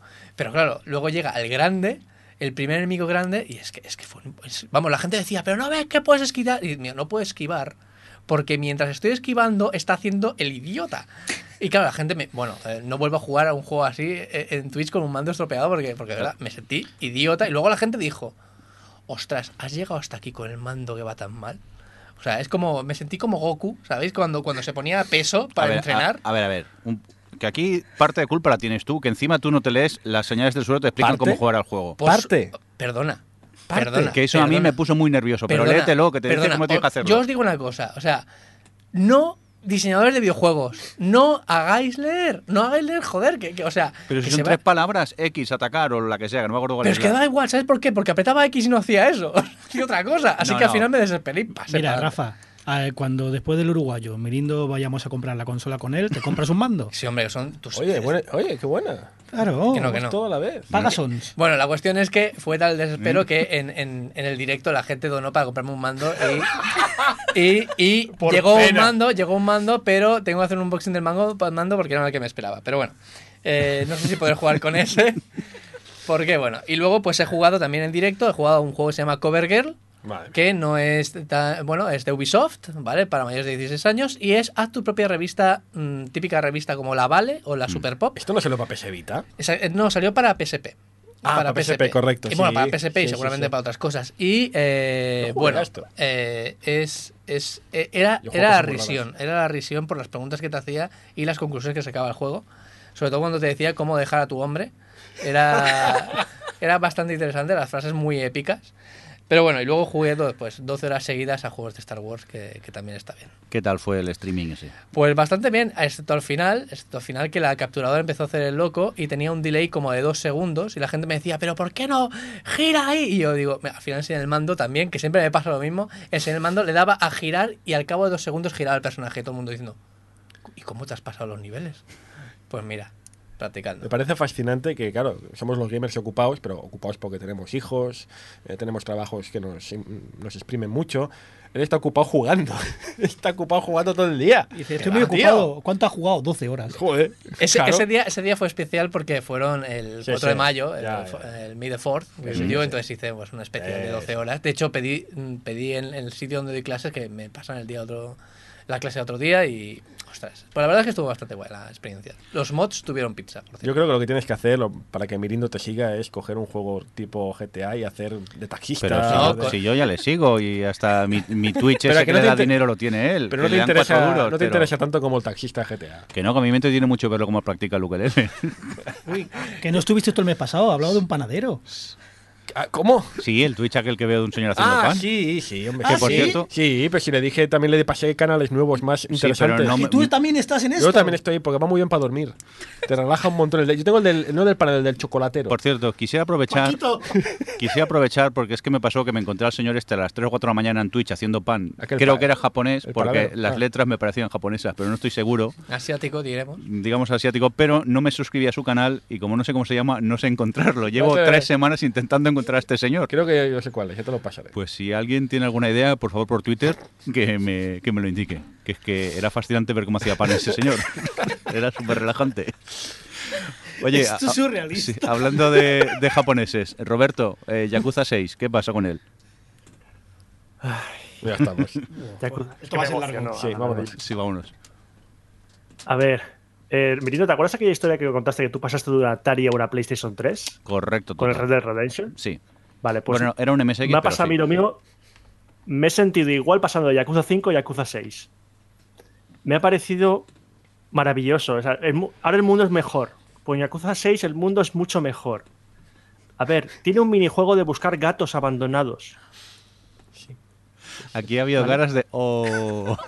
Sí, tienes que cuidar a gatitos. Tienes que cuidar a gatitos. Tienes un minijuego en el que tienes que ayudar a un equipo de béisbol a mejorar. Jugando partidos de béisbol y con cosas que no entiendo del béisbol, pero es maravilloso. Tienes un ¿no? minijuego, Sí, sí. tienes un minijuego de caza submarina que te luchas contra un eh, tiburón a puñetazos. Ti- Tienes un minijuego de hacerte tu propio clan de, de matones para pegarte palizas por la calle. Ah, pues es maravilloso. Se llama Yakuza ya. sí. No me lo está vendiendo muy bien, pero bueno. No, no, yo, me lo Tienes, está vendiendo muy bien. tienes muy cin- bien lo está vendiendo. Mira, Sí. muy Sí, bien, sí, sí. si quieres, luego te paso una captura de la lista de secundarias que tienes en el móvil del personaje para ver todas las secundarias que tienes que hacer. Porque me parece de mí que para hacerme el 100% tengo que hacerme 120 horas de juego. Lo que pasa, lo que pasa es que esto, todas estas opciones, estas cosas, en su día las hacía el Shenmue y todos ahí jiji jaja, y ahora, ¡ay, qué bien! El Yakuza lo hace. ¡Anda, no a vuestro pueblo! Claro, Shenmue siempre Jugad a Shenmue 1 2 HD. Qué pelusilla. Asqueroso. Sí, uy, no sé, estuviera. Sobre el Semue, eh, solo voy a decir una cosa: haber venido el podcast anterior. Por cierto, Perdón vamos a- por estar ocupado. Ah, oye, no, a ver, eh, sí. Broma- bromas aparte. eh, me está pareciendo una maravilla, pero a ver, vengo jugando los cinco anteriores uno detrás de otro. ya tenía ganas de volver a este. Y yo pensando, por fin he acabado la saga. No, porque luego- después de eso tendré que irme al Yakuza 0, después al Yakuza Kiwami 1, al Yakuza Kiwami 2, Em. y es posible que me juegue el remaster del 3, del Roberto. 4 y del 5. Ya me pegue un tiro en la cabeza porque mi vida será jugar a los Yakuza. Que no te obliga a nadie, ¿eh? No estás Sí, me obligado. obliga- me- me no juegas en directo, no juegas en directo como Rafa, no hace falta. Pero antes has ¿A que dicho que, hago? que- que el God of War te había quitado jugar a algún juego. ¿Era este? Sí, o- sí, era este. O sea, fíjate cómo es el God of War de bueno que paré de jugar a Yakuza 6 Espera, para jugar al God of War. ¿Prefieres, Joder. prefieres jugar al God of War que salvar gatitos. Shame on you. Eh, hombre, en, en- en el, en el Que no. God of War hay una serpiente gigante. Ah, bueno. Bueno, más o menos. Es Venga, igual de Es lo mismo. Vamos a continuar con más cosas. Para ir acabando, Johnny, eh, Elite Dangerous. eh, bueno, bueno, pongámonos serios. Dos cosas. Para no ser pesados, eh, ya nos vamos a explicar muchas cosas de lo que hacemos. Es más, al final del podcast, a los fans del Elite tendréis una sorpresa y a los que no os guste el Elite, tras la sintonía final podéis apagar el podcast. Eh, Johnny, ¿qué está pasando en el Elite, en nuestro grupo? Maravilla, la maravilla, Maravilla. del juego emergente. Cuéntanos, ¿qué es eso el juego emergente? Llegamos, sí, llegamos a decir que nos dieron una Sí, estación, tenemos, ¿verdad? Lo de Frontier. teníamos Naunin.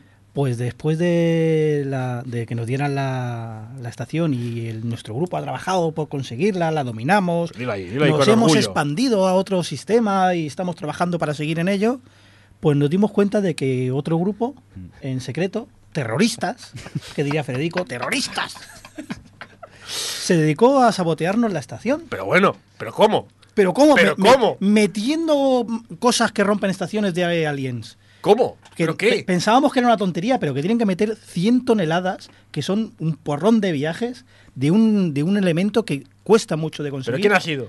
No lo sabemos. No ¿Pero lo sabemos. cómo no lo sabemos? ¡Son terroristas! ¡Federico! ¡Son terroristas! ¡Joder! El caso es que para contrarrestar la- el terrorismo de la estación, Por favor. teníamos que hacer un viaje hasta Maya, que Sí. era un viajecito, 20, 30 minutitos de viaje, ¿eh? con una buena ¿Cuántos nave. años luz? Mm, 200, o- no, 500, 500. Está lejillos, está lejillos. Ponle media hora de viaje con una buena nave. Y digo, venga, vamos a colaborar con, la, con el grupo. Vamos a ir hasta Maya. Me quedo allí y al día siguiente, cuando tenga otro ratito, compro lo que hace falta, unas aleaciones que son bastante caras y las llevo. El caso es que no hizo falta. A las dos horas se habían organizado todos los del grupo. Habían hecho convoys de transportistas con gente que las escoltaba. Se nos llevan las manos. Y a las dos horas se habían llevado, yo quería llevar 40 o 50 porque teníamos que llevar 100 o 200, ¿no? Sí, creo que sí. Ahora no recuerdo el número, pero bueno. A las dos horas habían llevado 3.000. Y digo, bueno, pues ya me quedo ahí. Espera, y añade Jordi, eh, Jo- Jordi, ¿Jordi? Johnny, ¿Qué? Perdón. y perdiendo dinero. Y perdiendo dinero. Todo, cada, por, todo por los FON, por los Father Mountain. por cada tonelada perdían dos- 2.000 o 3.000 créditos. Han perdido millones. Millones. Bueno, pero a, a que los ha ganado, claro. Os queremos a todos. Sois Sí. maravillosos. La verdad Por ahora, hasta que nos hagan un complot y nos Un golpe de Estado, mejor, sí. menos faena para nosotros. El día menos pensado. No des ideas, no des ideas. John y yo no podemos entrar en el juego porque nos han echado, pero nos lo queremos mucho. Maravilloso juego emergente. Oye, pues ¿alguien más quiere destacar algún jueguecillo más? Yo estoy jugando a Labo. A No, no, Labo. no. Sí, eh, eh, que quede constancia. Él lo ha comprado para su hija, pero quien ha jugado es él. Montándolo él, ¿se entiende? Tres, tres horas para montar Sí, el no, piano. estu- estuve siguiendo en Twitter tu, tu- Tres tu, tu, tu locura. horas. Pero lo bien que suena pianecico. Oye, suena muy bien y tiene muchas opciones. Y he descubierto algo con lo del piano y el Labo. ¿Qué ha pasado? Eh, ¿Sabéis que comenté que hay una opción que te enseña cómo funciona? Pues cuando te va enseñando cómo funciona, te va desbloqueando cosas nuevas y cartones ocultos que no están en el, para empezar. Cartones ocultos. Hay, hay cartones en, Traigo la- cartones en para las, en las- las plantillas que algunos son de reserva por si se te rompen y otros que no sabes qué son. Y desbloqueando cositas, dice, ahora que has aprendido cómo funciona, vamos a avanzar. Por ejemplo, mi hija está jugando con un robot, un, coche que anda, y cuando le enseña cómo funciona, dice, ahora que sabes cómo funciona, vamos a probar los pegatinas infrarrojas. Y puedes hacer unas pegatinas, un circuito, y el robot solo las detecta y las sigue. Ojo, marcadores que mi hija mm, descubrió que podía convertir al robot en un perrete, porque el- si pones el robot en modo automático, sigue el marcador, así que mi hija se puso el marcador en el bolsillo y dice que tiene un perrete porque le sigue a todos lados. Qué mono. Muy bien el Laos, me sigue sorprendiendo, ¿eh? voy jugando a él y me sigue sorprendiendo, me sigue enseñando más y cómo va enseñando a los niños a, a hacer más y mejor. Me gusta mucho. Muy bien, pues oye, hasta aquí lo que dio de sí la edición de hoy del Gamers Ocupados. Eh, nos despedimos del equipo. Roberto Pastor, muchas gracias por estar por ahí. Hasta luego. Eh, Rafa, Venga, nos hasta vemos luego. Nos vemos, bueno, nos vemos ya porque vamos para Uruguayo corriendo. Aida, muchas gracias por estar por ahí. Vosotros. Funs, eh, ¿Qué nos vemos en cualquier día de estos, ¿o no? Ah, bueno, no sé, si- como si tú quieres. No, Si si, si quiere usted, Si señor quiere usted, ocupado. señor ocupado. No, no, claro, aquí estamos. ¿Dónde estamos? ¿En Gamers de Farra o qué? Sí. Eh, Johnny, eh, Uy, adiós. espera, que Roberto me mandó un mensaje de cómo conseguir el segundo final de God of War. Yo no voy al uruguayo, tengo cosas que hacer. Venga, uno que no viene al uruguayo. Eh, David Chaeva, esperamos que vengas en el próximo podcast y comentamos en la huella que estuvimos jugando los dos. Que nos echemos unas buenas risas con el A juego. él seguro que no le decía, haber venido, haber venido. Pues Ah. no, porque David es responsable y tiene que trabajar esas cosas. Tú tienes mucho cuento, creo yo. ¿eh? Te ha pillado, te ha Te, pillado. te hemos Me pillado. ha pillado. Te ha ¿qué pillado. dice? Bueno, y un correo solo que nos acompaña. Que nos vamos, adiós. Y a los fans del Élite, que al final hay sorpresa del podcast. Hasta luego.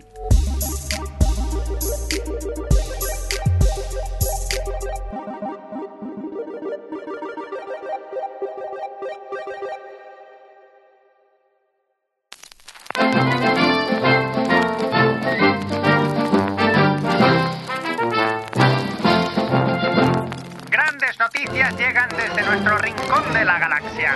Gracias al esfuerzo de todos nuestros comandantes de PON, guiados por nuestro amado emperador, el señor Mirindo, tras la aceptación como facción dentro del juego por parte de Frontier Enterprise, todos los fontinianos se pusieron manos a la obra y emprendieron su primer objetivo, ser la fuerza dominante en su recién estrenado sistema de Naunin, había que quitarles el poder a los sucios Naunin Jet Netcom. Y ese fue nuestro principal objetivo.